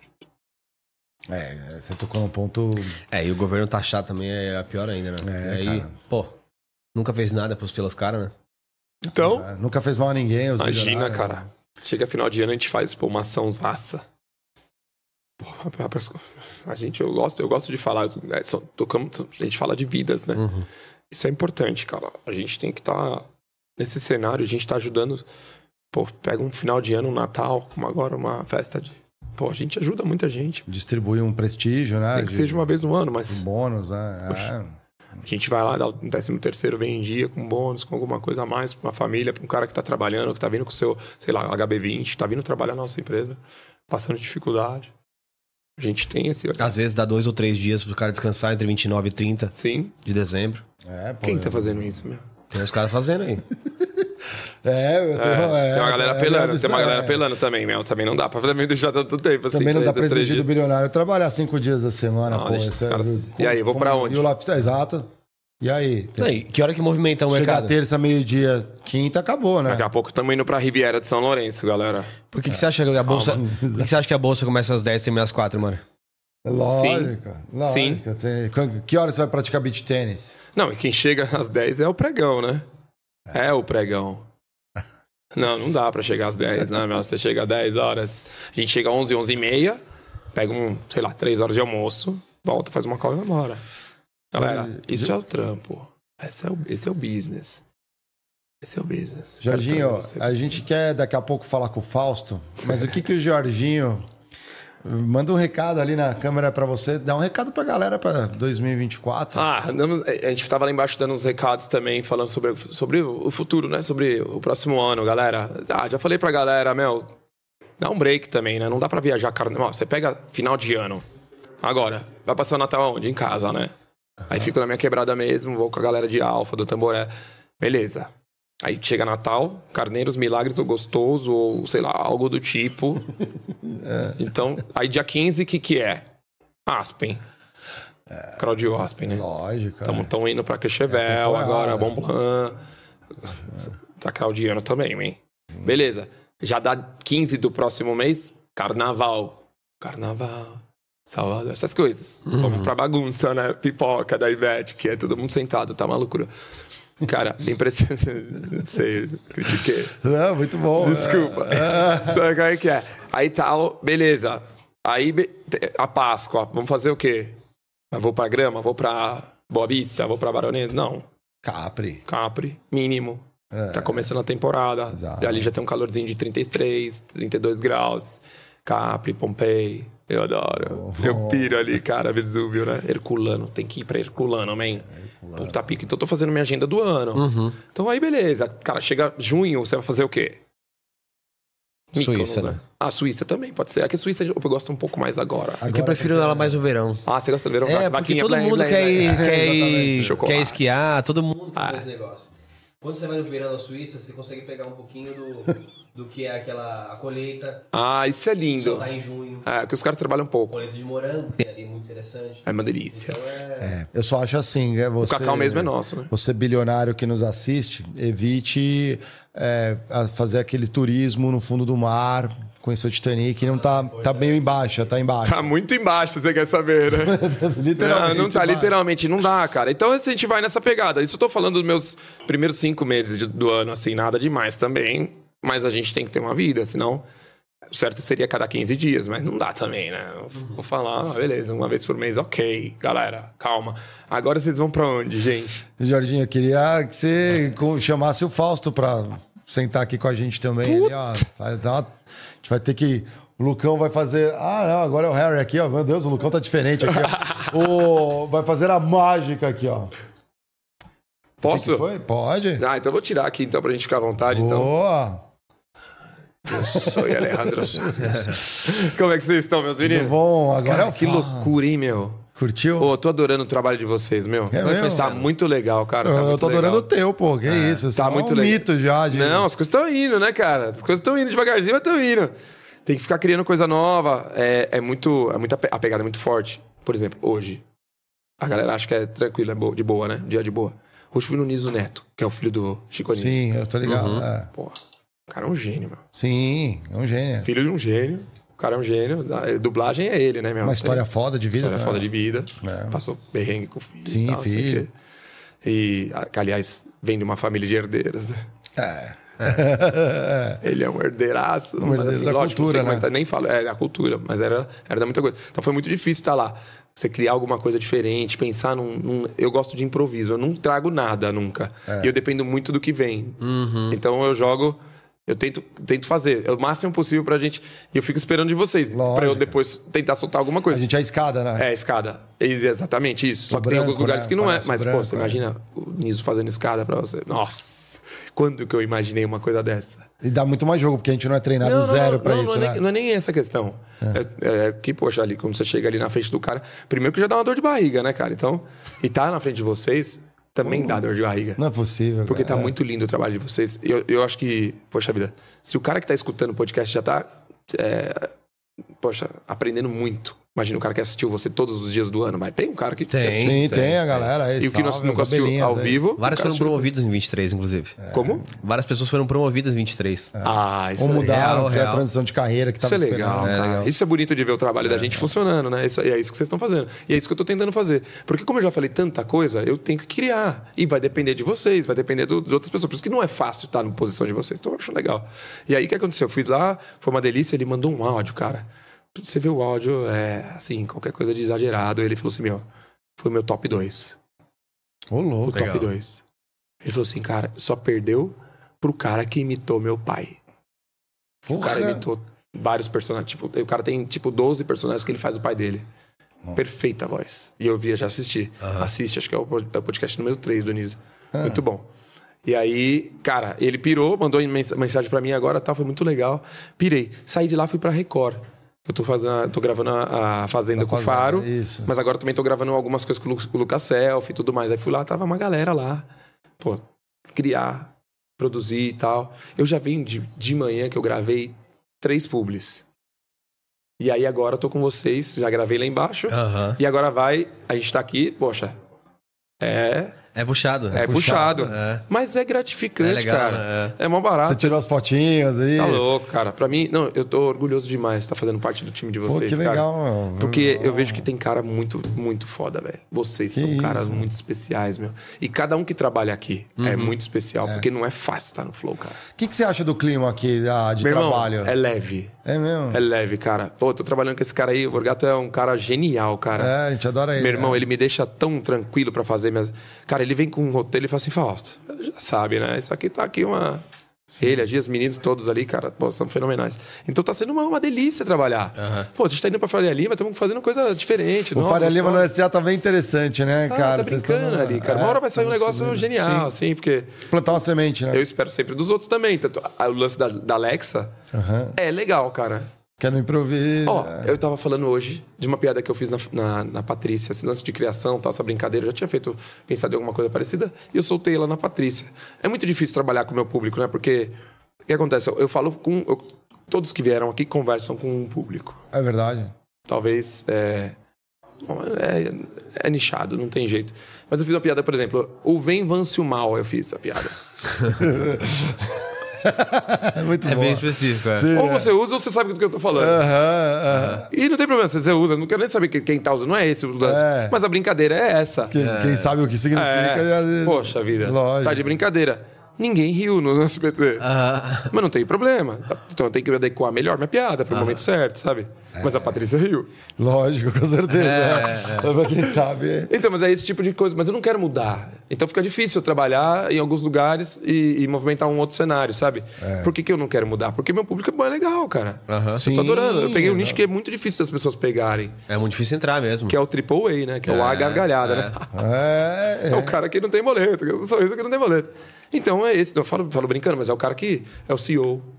É, o CFO, o CMO. E você tem a licença poética de ir lá e avacalhar, né? Um pouquinho que não dá nada, né? Não é maluco isso? Isso é mó bom, né? Isso daí é, tem a ver com a história antiga, né? No fundo, né? O único que tinha a autorização de poder fazer críticas ao rei era o bobo, da, corte, né? E então o pessoal às vezes não vê a função, vê a função só, ah, é um palhaço, é humor, é alguma coisa ali, mas não, às vezes tem muita coisa que você, através do personagem, pode dar aquela cutucada que a galera tá querendo. Que claro, era- né? Também que- tem. que- e inclusive, se você for olhar na raiz, na raiz, quem tinha vida de rei era o bobo da corte. Exato. Porque ele Comia, bebia e via, comia, no melhor lugar. vivia como um rei, Mas não tinha que- o responsabilidade. trabalho era né? zoar O rei. e não tinha nenhuma agenda, tipo assim, ah, tem que conhecer lá o cara que pode ter que ser que te mate depois, tá? Porque é, É. uma discussão sobre território. não, ele tá É, tem que ter um Porém- rei piedoso, né? Também, né? Porém, quando o rei tava puto, Ah, ele tinha é. que subir lá e fazer o trabalho dele. Prazer, essa é minha vida.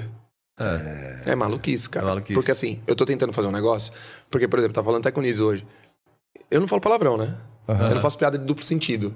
Ah. Então, qual que é? É criar um negócio. E eu também, nitidamente, você percebe que é um personagem. Então tem que escrachar cada vez mais. Por exemplo, tem a Cela que faz, e ela faz uma herdeira. Então ela vai no naipe de herdeira e ela esnoba. Ah, fala, é, como é que é? Desafortunados. Tchau, e aí, desafortunados? Tal. E ela vai no, no mood dela. Só que eu sou um personagem. Então eu tenho que criar algumas coisas, como eu criei a, a Bitcoin, outras coisas. Sim. Tipo, agora eu fiz, eu falei do. Do Jiu-Jitsu. Sim. Vocês viram essa? Sim, do jiu-jitsu, sim. Que eu brinquei com os caras que não, não tem contato, é um esporte Sim, que. Seca. É. Transpirou? Entra alguém, vai lá e te seca. Muito bom. aham. Aí tal, não sei o que. Suou muito? Para. E aí troca o kimono. Então, cara, eu encontro os caras do jiu-jitsu. Do o todo mundo vem me abraçar, tirar foto comigo, cara. Mas pra mim você fez uma péssima função, porque como você é muito paulistano, e eu também. Cara, o que eu recebia no Que início, vídeo, esse cara fala igual você lá nos primórdios. Eu falava, meu, pior que eu acho que fala. Eu... e eu não tô... Você tem carregado mesmo. Não, é, mas não é. Eu já conheço Não, mas não é gente tanto, pior. mas tem gente pior, né? gente pior. E eu também não forço tanto. não, não, não forço, não forço Não, não, não é super. Não, não, não, não, entra- não. Eu vou pra tentar fazer um negócio le... também pra entrar no negócio de o cara ficar confortável com aquilo, sabe? Mas na Faria Lima tem que ser, né? É, não, mas porque também eu vejo que tem, por exemplo, se você for pegar o, o, o- como, eles, como os caras falam mesmo, aí tem muita palavra em inglês, tem muita terminologia. Sim, é eu não consigo conversar com todo mundo. Se eu também começar a falar, ah, beleza, eu vou no budget, vou no meeting, Briefing. vou no briefing, É, vou no. fazer um Essa- brainstorm, É, né? um brainstorm. Claro que tem muito termo. A terminologia deles é infinita. Aliás, eles estão usando muita terminologia portuguesa, né, no meio das frases. Aham. É o português. Portu- for- É o português que está inserido no meio do inglês deles, né? Exatamente, né? Então é isso. Então eu, tô, eu tô- não posso forçar a, a ponto de chegar o cara ficar desconfortável. Porque eu tenho um público que é de é, todas as classes. Eu, quando eu pulverizei e falei da Renegade, entrou um outro público ainda, que é o público que gosta de carro. Lógico. Então é um cara que gosta de tirar onda com o carro. Quando vai ser... Nossa, foi uma loucura, cara. Então eu tô meio que tentando encontrar ali. é, eu sou, como você disse, um, um Faria Alarme, o cara é o carismático, mas isso não é do Jorginho, isso é do Fausto. Então muitas das coisas tá tendo uma fusão já. Quando você veio aqui, aliás, galera, quando vocês não viram o episódio é, com o Fausto, né, com o Jorginho, né, a gente pegou muito bem a trajetória dele. Eu acho que é legal ver a construção em cima dos elementos que você viveu. Né, lá nos cruzeiros Claro. e tal, como você foi transformando isso em uma coisa. tanto, cara. É, exato, e você nunca sabe de onde vem, né? O improviso é disso, né? O improviso não é uma coisa que não tá lá e você cria. O improviso vem de provisão. São Exato. coisas que você já armazenou lá atrás, você só acessa. E vai. E aí é timing, aí E é aí- habilidade, né? E também saber onde você pode chegar com esse improviso, porque o, o- o humor tá beira do abismo, né? Putz, Então, E como que você vê isso no mundo polarizado, politicamente, ou, Cara. ou que é, é, moralmente ou politicamente aceito no, na, na, na, por exemplo, pautas, o né? humorista é. Por exemplo, o político é levado na brincadeira e o humorista é levado a sério. Esse é o número um. então, tem esse lance. O cara falou, ah, não dá pra confiar também em todo político, né? Mas aí você vai lá e taxa o cara que tá falando uma piada que é o lance de tá cutucando em alguma coisa, né? Então, Você é tá isso. cutucando, é- Então, quando cutuca, dói, né? Você tem um papel social no fundo também, né? Muito você louco. sabe disso. é. O personagem tem uma, uma, uma máscara que tá ali, então é mais fácil de fazer. Mas quem faz comédia cara limpa, quem faz stand-up, quem faz. É, é o cara que sofre, né? Porque não pode falar tudo. Não é a personalidade dele. É o. Por exemplo, o Jim Carrey. O Jim Carrey não é mais o Jim Carrey. Não, ele virou uma... Talvez seja é. o Jim, né? Agora. Sim, é. é. Saiu o Carrey, né? Saiu esse lance de. Porque agora ele tá um outro cara, ele não quer mais ser engraçadão toda hora. Ele fala o que ele quer. Sim, já fez filmes... Talvez ficou é, louco. Ele per- acho que perdeu a, a namorada, né? É, uma coisa alguma coisa meio-. Mas, mas vários, é, vários artistas né, que têm a base do humor, muitos, principalmente em Hollywood, eu já vi, fazendo às vezes outro tipo de filme, né, um drama, um negócio. E é legal você ver o ator antes ou, né, do, do personagem e tudo mais. É porque a gente tenta é muito sempre... caricato, né? Se você vê o Jim Carrey, você vai querer que ele sorria. Ah, ele É, faz aquilo ali pra você coisa, toda né? hora. O cara não quer. E é legal do Jorginho, porque eu posso tirar a máscara e ser o cara normal. Tô batendo um papo aqui com um cara normal, não fiz nenhuma piada até agora. Aham. Então é isso, sabe? Eu tenho esse lance de ter essa bem ente- entendido o que eu tô. Que eu sou. O que eu falo da fusão é que o Jorginho pega muito do falso, porque eu sou, eu sou simpático com as pessoas. Eu cumprimento todo mundo, eu quero falar com todo mundo. Eu não nego uma foto, um vídeo, nunca. Independente se eu tô de Jorginho ou se eu não tô. Não, eu fiz um show de 50 minutos agora na- em Curitiba. Foi muito legal. E fiz duas horas e meia de, shot, de foto. Caramba, você É não loucura. conseguia sair. É, porque O eu dou um também faz bastante. Eu vi você, acho que foi algum prêmio que estava no palco também. É, esse foi um ano pra, que você colheu muito, né? É, também, vida, cara. e- mas eu achei interessante você falando, porque muita gente de fora fala assim, pô, mas ah, estourou, tá estourado agora é um ano. Ou um tempo. É, e ninguém lembra dos 20 anos que você correu atrás, né? E como é que faz, né? É, como é que faz pra explicar, né? É difícil explicar para as De pessoas. onde saiu o André? É, é, é. É, é. É essa loucura. Pra sentar nessa mesa aqui tem que ser bom, cara. Você já estava explicando né, o fenômeno do Bruno do Casimiro, né? O pessoal acha que é assim, Imagina. não, ele resolveu abrir um dia e a Imagina. galera gostou dele. É, não, não, é. o cara tava 10 anos lá fazendo, falando pras paredes. Né? O Sacani veio aqui na mesa e falou, pô, as primeiras lives falando de ciência, né? De espaço. Tinha 12 Não pessoas. Tinha ninguém, tinha, exatamente, tinha ninguém. E é olha. interessantíssimo, São né, os cara? fenômenos. O lance é manter. E aí... Agora, manter é mais difícil do que fazer o sucesso, cara. Do que estourar. Porque estourar é muito legal. Agora, cara, sabe quantas gastrites, quanto comecinho de eh, burnout aí que deu, que, que eu fiquei travado em casa. Às vezes o Bitinho, eu, a Lilian, fala assim, meu, a gente tá, ficando- a gente tá ficando meio birulê, meio maluco, né, cara? Tá os três malucos, porque é muita coisa. A gente pegou é, um ritmo e a gente teve que subir numa locomotiva andando a 100 do nada, né? Porque a gente tava andando a, a 10 e de repente puxa, segura e vai embora, vambora. Não, e não para. É uma coisa atrás da outra. Então você não, não tem mais como parar. Mas eu, consigo. acho- eu acho que a parte boa que você vai experimentar, ou está experimentando já daqui, daqui para frente, e deveria focar nisso para ter esse equilíbrio, é o fato de você conseguir, por exemplo, ter uma, uma estabilidade base com os shows. Cara, independente de, de publi, independente de evento, independente de coisas, eu consigo ir em várias cidades e ter um show meu. Isso vai te dar paz mental para você poder criar outras coisas e ficar mais livre, entendeu? E também tem um lance do conforto. Aham. Eu não me permito. eu- assim, eu tenho muito medo. Eu venho com medo mesmo. É mesmo? Hoje eu vim com medo. Por quê? Porque eu não sei o que eu vou fazer. Ah, Eu, tenho, eu tenho de verdade, eu tenho um minuto e meio ou dois Pra pensar... Não, de texto do meu show. Eu tenho algumas coisas. O resto é improviso, meu irmão. Ah, tem que Tem sentir a 50 galera. de- de improviso. E- e- Eu dou palestra assim também, então eu sei como que é. Assim, eu, eu tenho caganeira antes do show, eu tenho. Tá aqui. Eu, eu, rezo, eu rezo, eu peço a Deus porque me, me ilumine. Você também, com certeza. É. Você vai falar o quê? Você vai falar um mood que... Por exemplo, eu fui fazer um show. Chegou no show, o cara falou assim, olha, todo mundo te adora aqui e tal. não sei o que. Cheguei lá, era chão de fábrica. Não era o, a galera que consumia meu, meu trabalho. Aham. E aí, faz o quê? Eu, eu mudei soltava a casca do Jorginho, porque o show foi do Fausto. Entendi. Tudo que eu vivi, tudo que eu. Foi improviso, então tal. Você sabe Mas como a galera tudo- pensa, você também tem uma, É diferente, cara. uma noção da realidade, né? Sim, sim, sim, sim, sim. Então, é maluquice, cara. Então, quando eu chego pra, pra sentar aqui, eu não sei o que vai sair, você também não sabe. E a gente vai trocar essa ideia. Claro, vamos... o intuito é fazer com que as pessoas aprendam. E também, por exemplo, se eu, se eu tô falando é porque deu certo. É possível. Eu conquistei a Stanley, conquistei a Jeep, conquistei a marca de raquete, conquistei a Lacoste, conquistei. é, Quero uma Jeep no ano que vem, inclusive, se você me ajudar a fazer essa ponte aí. Mas como é que não? Não, claro vou, que sim. vou ter uma Jeep pretinha, bonitinha, com o negócio do flow bonitinho do lado assim. Que gostoso, Vai cara. ser, vai ser o meu carrinho. Que legal. Em Eu não posso homenagem pedir ao... uma, que eu já tenho uma, né? Mas posso Você tem, você tem uma nave? Tem. Então, isso é muito gostoso. E a Então, dele, a dele é, é aquela que te dá caminhos. Ah, que legal. Na Jeep cara. também? Caminhos, adorei. Tipo, Oh, muito bom. vai lá, né? É, mas eu também não, não tem problema. Vai fazer o quê? É, assim, eu também pensava. Ó, eu, eu nunca quis fazer merchan. Aham. E eu falei tanto que os caras me deram carro e eu. eu, eu Lógico, exatamente. Então eu tô falando aqui porque, por exemplo, eu só descobri uma coisa na televisão depois que eu fiquei patrocinado, cara. Porque eu fui num programa do Faro mesmo. E o. Tava aquele cowboy que fazia o cowboy na, na edição do, do Big Brother. Que era o Caio, né? Ah, sei, o Caio. loirinho. aham. É, o. Aham. É, o Caio. E aí tal, beleza, tal, não sei o que. E os caras metendo cola aqui, cola ali, cola ali, tapa o. Ah, não, a roupa. falei, mas o que aconteceu, Caio? Por que os caras estão tapando? Ah, não, porque tem aqui, ó. Argumento aqui, não sei o quê. Eu falei, mas ninguém fez nada com, as minhas, com, minhas- com as minhas roupas. E aí, por exemplo, quando o cara já não te paga nada e você tá indo pra fazer um- uma matéria lá, você não é obrigado. Se você é patrocinado, você tem que mostrar seu trabalho.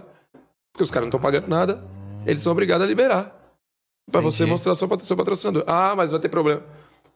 Independente. É, é que meio que bom senso também. Acho que isso a in- a internet tem ajudado. Assim, a força que até podcast tem feito. Cara, que a gente mostra pode a marca pode falar assim, ah, pode falar nome? Pode, fala nome. pô. É, isso. Lógico, então fica estranho. A galera. Isso é uma coisa que a gente critica bastante né, da TV aberta. A gente até entende, mas é. é- Mas tá vindo mais natural. Mas, agora. mas é, afasta um pouco, porque o pessoal olha e fala, tá, não é a realidade e tal. É. Quando é uma coisa mais natural, você entra na rotina. E é isso Foi que, eu acho que é legal, que é o, o Faria na- no SA, você ajuda a gente numa missão muito legal. Porque a gente está conversando com um trabalhador, a gente está conversando com quem às vezes tem um sonho de abrir um pequeno negócio, ou alguém que quer mudar a tua vida, mudar de vida, mas nesse aspecto corporativo, do trabalho. Cada- Você viu que cada um aqui, pô, a Isa falando de saúde, o Arthur, mas você ajuda num toque de leveza. Se a gente quer participar da rotina dessa galera consumindo con- o conteúdo, também tem que ter um humor, também tem que ter uma coisa leve, legal, Isso, isso. descomprimir e tudo mais. E, e assim, sem magoar as pessoas, né? Porque já tá tendo muita dor. Eu, no meu caso, né? Eu tento não trazer mais dor, tento trazer um pouco de amor. Exato. Eu não- por isso que eu faço um show de 50 minutos, mas é três horas de abraço. É o que eu vou eu tento fazer na rua, é o que eu tento fazer na rua. É o que eu tô tentando fazer com o meu trabalho, sabe? Mostrar um, um estilo de, de- Talvez não seja o que, o- o que a. O que a, o algoritmo quer, sei lá. Não é isso, talvez. Mas é o que eu quero. Eu não, eu não vi ainda no seu caso, assim, cara, e é verdade. São raros casos que eu não, eu não vi, mas você tem, tipo, hater? Não tenho, cara. É isso que eu ia falar, cara. Eu nunca vi irmão, um hater tenho, assim, tipo, que esse cara. Porque sabe. Quando né? fura a bolha e a galera não entende o que eu tô fazendo, e porque basta. Se você parar pra pensar. É que ninguém para mais pra pensar em nada. Se você parar três minutos pra pensar, fala, pô, o cara, o cara é um personagem, tá ok, tá falando não sei o quê. Ele começa a ver que, poxa vida, se um cara é um cara inteligente, ele vê que eu tô carregando um copo. O que, que significa o copo? O copo você tá socializando. Aham. Tá rolando alguma coisa aqui que tá- o cara tá tomando um negocinho. Ah, vou tomar um negócio. Ou então você tá com uma canequinha, opa, tá tomando água. Hidrate-se. Divirta-se. Aham. O beat é o quê? O esporte. Pratica o esporte, Lógico, cara. Vai é, praticar um esporte. O beat é legal, o beat venceu. subliminares. A pegada é essa. Vamos fazer um negócio acontecer. Por que não? É uma delícia praticar um esporte, cara. Vá, o beat venceu. Vamos falar do beat. Cara, eu fiz uma vez, é legal. É democrático. Tá todo mundo falando. Eu tenho que fazer isso aí. Claro. Quanto mais gente fala, mais você fala assim, opa, Sim, vamos você lá libera, você libera, cara, um negócio da sua cabeça que parece que tem um preconceito, cara, ridículo na sociedade que o homem não pode jogar beat tênis, por exemplo. No meu canal, o cara não pode fazer isso, mas quem entra da- numa outra bolha fala assim, ah, viadinho. Que é assim que eles É caras mesmo? falam. É. Ah. Ah lá, lá ele. Uma- umas coisas que não tem cabimento hoje em dia, cara. Você- você- você- Não, e a internet tem um lado tóxico muito mas a, a- a internet parece que é, é, tá. Não sei quando vai acabar com isso. Porque os caras têm que ser presos, tem que ser. Sim. Tem que acontecer alguma coisa com É, essa normalmente galera. eu- a galera dos comentários vão lá e rechaçam. Pô, cara, estamos em de 2023, você ainda tá com Tá esse papinho, nisso, né? acontece, isso acontece quando fura a bolha. Eu, colo, eu falei do, do- da Renegade de escada. A gente foi pra Caxias, encontrou uma, uma Renegade com escada em cima. O vídeo deu 16,6 milhões de views Minha nossa. nessa brincadeira. Mas é muitos views, Eu cara. vi, eu lembro desse. é. Então, beleza. Só que eu tava falando assim, meu, puta, uma Rene de escada. Não, agora sim. Já falam que a Rene é um Uno bombado, né, meu? Porque o Uno de escada, Sim, sim, é o carro. pra quem não sabe, é o carro que tá disputando e, e ganha de Rala da Ferrari, É, rala da Ferrari. Exatamente. então, falamos o mesmo, mesmo carro. Sim. Então tem esse meme na internet. Mas quem não entende... Acha que eu tô tirando onda do Uno. O cara, ah, o cara tem uma escada, tá, só porque você é playboyzinho, tal, não sei o quê. Ele comprou a Renegade dele, ele faz o que ele quiser, ele comprou o Uno dele. Então, Ah, ele não, tem, ele não, não, não entende o contexto. Não tem mas aí é. Tudo é bem, faz vou parte fazer do risco do humor, né? Pois é. Quem entendeu, eu me entendi e me diverti Não é meu muito. público. Eu nunca vou. Eu não quero nunca mais. Eu trabalho com energia agora. No sentido de que eu quero só a energia positiva. Você vier me falar alguma coisa. Se você vier me fazer uma fofoca, mano, não me vai fazer. Pra mim, você não vai fazer. Se você É, vier falar uma se- Depende isso de onde a pessoa cara- vem também. É, depende. eu acho que se, se as pessoas puderem começar o seu dia com um pouco mais de leveza e o humor ajuda nisso, Sim. só da pessoa entrar com a energia melhor no trabalho. Eu tinha o meu que esses costumes. A Isa fala que não é muito bom. Eu, eu, eu, eu pegava meu crachá quando eu batia na, na catraquinha, ali na Faria, também na JK, batia e falava: deixa meus problemas aqui, pego na saída. Porque às vezes eu tinha reunião com o time todo, galera que respondia pra mim, eu falava, pô, se eu tô numa energia legal, não tô bem comigo, às vezes é capaz de eu descontar e não vai ser bom. Não é legal. E não, e no, no ápice da loucura ali que a gente já tava lá, eu não duvido que eu tenha feito mal em algum momento, mas é. Se eu- você contribui com isso, de você chegar com uma leveza, de chegar com um negocinho. Pô, e se, se Não é- você estiver na faria e você me ver, eu, vou- eu sou o primeiro a te dar um abraço, cara. Pode ir lá. Ninguém, eu não nego nenhum. Poxa, tá de brincadeira, vem, vem cá trocar uma energia comigo, não tá legal? Tá legal? Chega aqui, vem cá. Como é que você tá? Tá tudo bem? É todo mundo igual, cara. Vamos lá, vamos se abraçar, vamos. Pô, vamos Tem curtir. penteiros também, não tem? O ca- Ontem eu fui num evento e aí o cara, o cara olhou do meu lado e falou assim: Meu, como é que você aguenta esse cara bêbado falando com você, meu? meu irmão, eu pedi pra Deus esse cara bêbado falando comigo. Você tem que usar o. Ele só, ele só tá O bêbado. bitinho tem que dar. Um dia, uma- não, mas um dia eu também já tive Sim, bêbado, é. fazendo sendo chato com alguém. A gente tem que tá ok, mas fazer o quê? Agora, se tiver 100 bêbado, é difícil tal, mas. Aí é o efeito zumbi, né? aí eu vou Você- embora. Não, porque aí não serve mais meu trabalho, né? Porque o cara já tá com outro entretenimento. Já tá muito. é, É, outro tipo de entretenimento. Então eu quero levar o melhor de mim, o melhor do meu trabalho. Vamos fazer. E ó, não quero ser melhor que ninguém, cara. Não, sim. Tem mas- espaço pra todo mundo. Tem, por isso que eu falei, tem vários herdeiros, não, mas tem espaço pra todo mundo. Sou o primeiro a falar. Vambora, cara. Tô tentando melhorar também como pessoa, como ser humano. Nem sei se você é- acredita em Deus, se você acredita em espiritismo, você, você vem- vai ter uma próxima vida, talvez, né? Se você não for tão bom aqui, vai ter uma próxima, vai ter uma próxima. Então vamos melhorar. Até pra, por nós, né? Por se- seu filho, você tem filho. Não, não tem. Então, se Ainda você tivesse, não. então, se você tivesse filho, você não ia querer aquele. Lógico. Poxa vida, tal coisa. Talvez um, um vídeo de tal fulano, assim, de danças ou de músicas ou de alguma coisa. Eu não eu queria que meu, vídeo, meu filho visse. Sim. Você vai tentando melhorar o que você. Em você já. Então é isso, melhorar. É evolu- evolução, né? 2024, eu espero que é, você tenha inclusive seus shows na Flow House. Né, que está nascendo. Então, que assim, coisa a gente. gostosa, que história, Ah, cara. É, um monte, um monte de coisa acontecendo. É, a gente tá no começo de uma jornada também agora com o Flow SA, então espero que venham muitos outros personagens, que venham é, novas criações. Você pode estar conosco em alguns eventos legais. Conte com a assim. gente. Eu conto muito, cara. Conte com a gente, no, o que a gente puder agregar dentro agora com as empresas também, que a gente está conectando mais com o RH, então acho que tem um caminho para te projetar mais ainda. Palestra, e né? recados para. Não, só assim, é, como eu vim, falei que, eu- que quando eu tava escrevendo o Jorginho, eu falei com você. Aham. Eu escrevi tudo que eu queria. Então, as marcas que eu, que eu queria, juro pra você, né? Todas as marcas que eu escrevi me patrocinam hoje, cara. Tudo que eu escrevi. E no começo do ano eu pedi pra Deus, falei, pai, eu, eu quero estar entre os maiores. Eu quero estar entre os melhores. Mas não preciso estar no, ganhando um prêmio. É lógico que eu gostaria, claro, todo mundo quer, né? Poxa, seu trabalho em evidência. Mas eu tô entre os melhores. Que isso. é. Eu tô aqui num lugar que, poxa vida, Obrigado. é notoriamente é, pô, o Brasil inteiro. Quais são os melhores podcasts? O Flow é com certeza um dos três melhores, se não o melhor. É, é. Pra Em- mim é em vários porque, nichos, é, né? Eu acho, é. E nos Em vários nichos nichos. também. Em é. vários nichos também. E eu tô falando do Flow, Estúdios Flow. Não, sim, criando a cena, né? Não tô falando, por isso que eu tô Criando falando. Porque tem vários nichos do Flow. Aham. E tem o Flow também, que é. E aí agora eu tô entrando nisso aqui.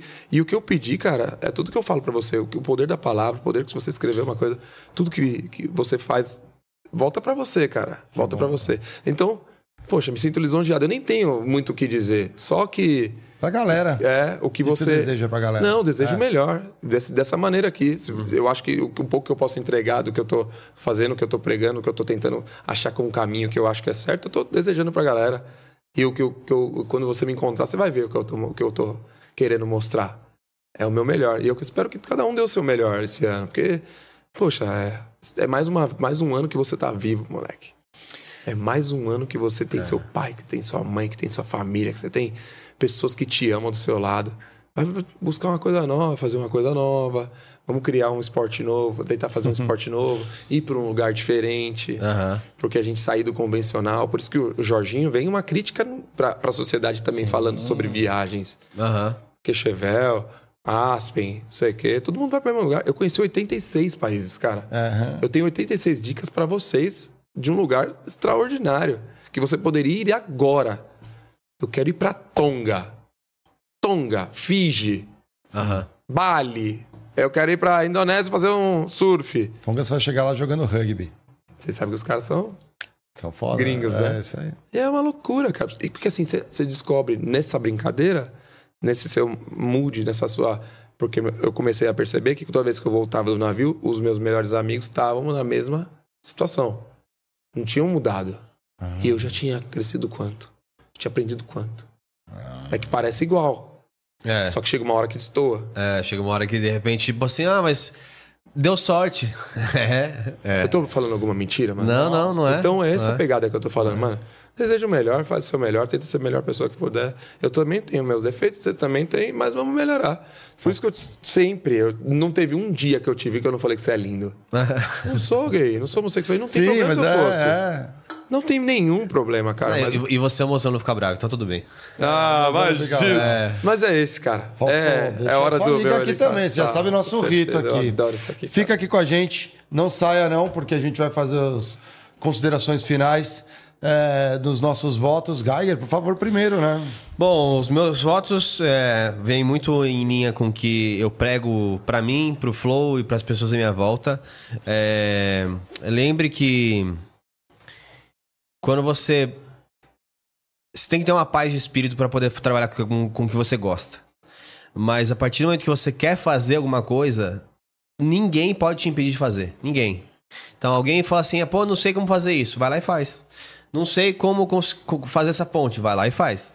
É, o Flow, na maior crise que passou, que a gente passou, vocês sabem o que que aconteceu com tudo, a gente tem hoje mais de 13 unidades de negócio, mais de 34 programas.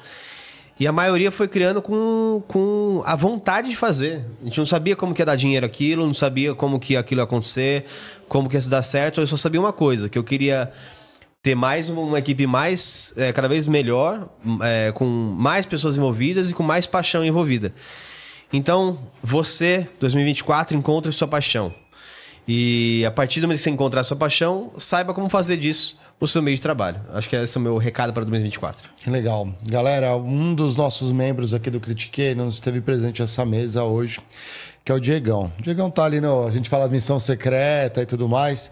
É, e aí é o Mário falando mesmo aqui. É, foi um ano desafiador para fazer esse programa, porque é um cara que a gente gosta muito. É um cara que a gente brinca, zoa ele também bastante, ele zoa a gente, faz chacota e tal. Às vezes a gente discorda em muitas ideias, né? Em, em vários campos. Mas sem dúvida é um dos caras com o maior coração que eu conheci. Não é à toa que eu convidei para estar nessa mesa. Todo mundo que está aqui, eu sei que é, eu tenho uma admiração muito grande quando eu fiz o convite para o Geiger e para o Diego. Falei, caras, vamos fazer uma coisa diferente. O Diego está num tratamento de câncer. É, então, às vezes, quando ele não vem, é, ou quando ele vem, ele está no inteirinho do tratamento. Então, para vocês, eu desejo muita saúde em 2024. que se você às vezes chega de repente, não entende, pô, os caras revezam e tal, entenda, tem um contexto nesse programa. Eu peço também que vocês em 2024 aprendam a se perdoar, porque os últimos anos não foram fáceis. E a gente acaba se cobrando um pouco a mais. A gente falou hoje aqui de pressão de trabalho, de burnout. Então aprenda a perdoar a você mesmo em primeiro lugar e também as outras pessoas no seu redor, no seu trabalho. Quantas vezes eu já crucifiquei um chefe, uma chefe, um colega. Eu sempre gostei de estar em times bons, assim, pô, se eu tô me empenhando, eu quero ver a galera, mas a gente não sabe a realidade, o que passa por trás. Então tenta ver o lado humano das pessoas. É, pensa no que você pode fazer diferente. Usa esse finalzinho de ano não só para cervejinha, praia e panetone. Usa também para essa descompressão. Aproveita os momentos que você vai estar sozinho, que você vai estar sozinha, para pensar assim: ó, o que, que eu posso fazer diferente no próximo ano? E onde e com quem eu posso conversar um pouco mais ou aprender alguma coisa que vai me ajudar a fazer essa coisa diferente, como o Geiger aqui bem colocou. Por último, do fundo do meu coração, eu desejo para você sucesso naquilo que seja sucesso para você. E um feliz 2024. Ah, feliz isso 2024. sim. Isso é lindo, cara. Muito obrigado. meu Valeu, obrigado. Ah. Obrigado a todos que participaram esse, desse programa especial. Geiger. Contem pros amigos. Nós estamos agora, nesse momento, para chegar em 90 mil seguidores. É isso aí. Em breve chegaremos a 100 mil seguidores. É, foram dois anos e meio com pessoas achando que a gente ia deixar de existir. Que a gente teve que é, fazer escolhas do próprio bolso, quando até o Flow também entrou em crise. E são dois anos que a gente continua crescendo nossa equipe, trazendo pessoas com que a gente cuida muito de volta. Obrigado, Borga, por fazer parte dessa reconstrução desse ano. Time também como um todo. Tai, que chegou agora. Vou Gi, falar, vou falar aqui o Lucão, nome deles mundo. aqui, fica tranquilo. É, É. então, é, obrigado por tudo que vocês representam. É, desculpa por qualquer coisa. E nos vemos no ano que vem. Para finalizar aqui, um abraço a toda a equipe do Critiquei, dos Estúdios Flow, do Flow SA, principalmente, que vocês acompanham. É, Giovana, o Hengler, Nicolas, o Lucão, o Borgato, a Thay, o Harry. Tô esquecendo alguém? Bigode. Bigode. Toda essa turma que nos acompanha bastante e toda a galera dos estúdios Flow que estão no back-office, principalmente a galera da firma fica ali, né? Galera da Golden Pill, galera do financeiro. Um salve para vocês, eu sei que vocês assistem e um próximo ano muito mais próspero. A gente, o céu é o limite. Pode? Pode? Pode? Vem encerrar aqui a galera da produção, então vocês vão, vocês vão representar a galera. Aí, boa! Vamos voltar ali e encerrar. Tem um final ali, ó. Tem um final ali. Vai lá no BS, mano. Salve, salve família. Salve, salve família. É isso Qual aí. câmera? Você deixou qual câmera? Tá na geral? Bem-vindos ao Critique. Eu sou o Lucas Gabriel. O que as empresas não mostram, a gente mostra. Tô aqui na mesa, abrilhantando essa querida mesa hoje aqui com o Caio Hengler e o Burgato. Boa noite. Boa noite, boa noite. Já, já achou o final aí, ô Marião? Já achou o final aí no BS pra encerrar? Não! Não, não tá indo mais no automático, não. Tá dando problema. Tem, tem uma barrinha escrito final ali. Eu dou um salve, vai lá. Então é isso aí, galera. Critiquei. O ano que vem a gente tá de volta. Junto no Flow SA, muitos programas, vamos crescer muito mais. É isso aí. Tamo junto. É, é aquela ali? É, como é que você chama o vídeo aí? É, tamo junto. É, feliz 2024. É, o beat venceu, rapaziada. Tamo junto. Pra me chamar a vinheta, tem que chamar. Fala pra me chamar. Solta a vinheta, Lucão!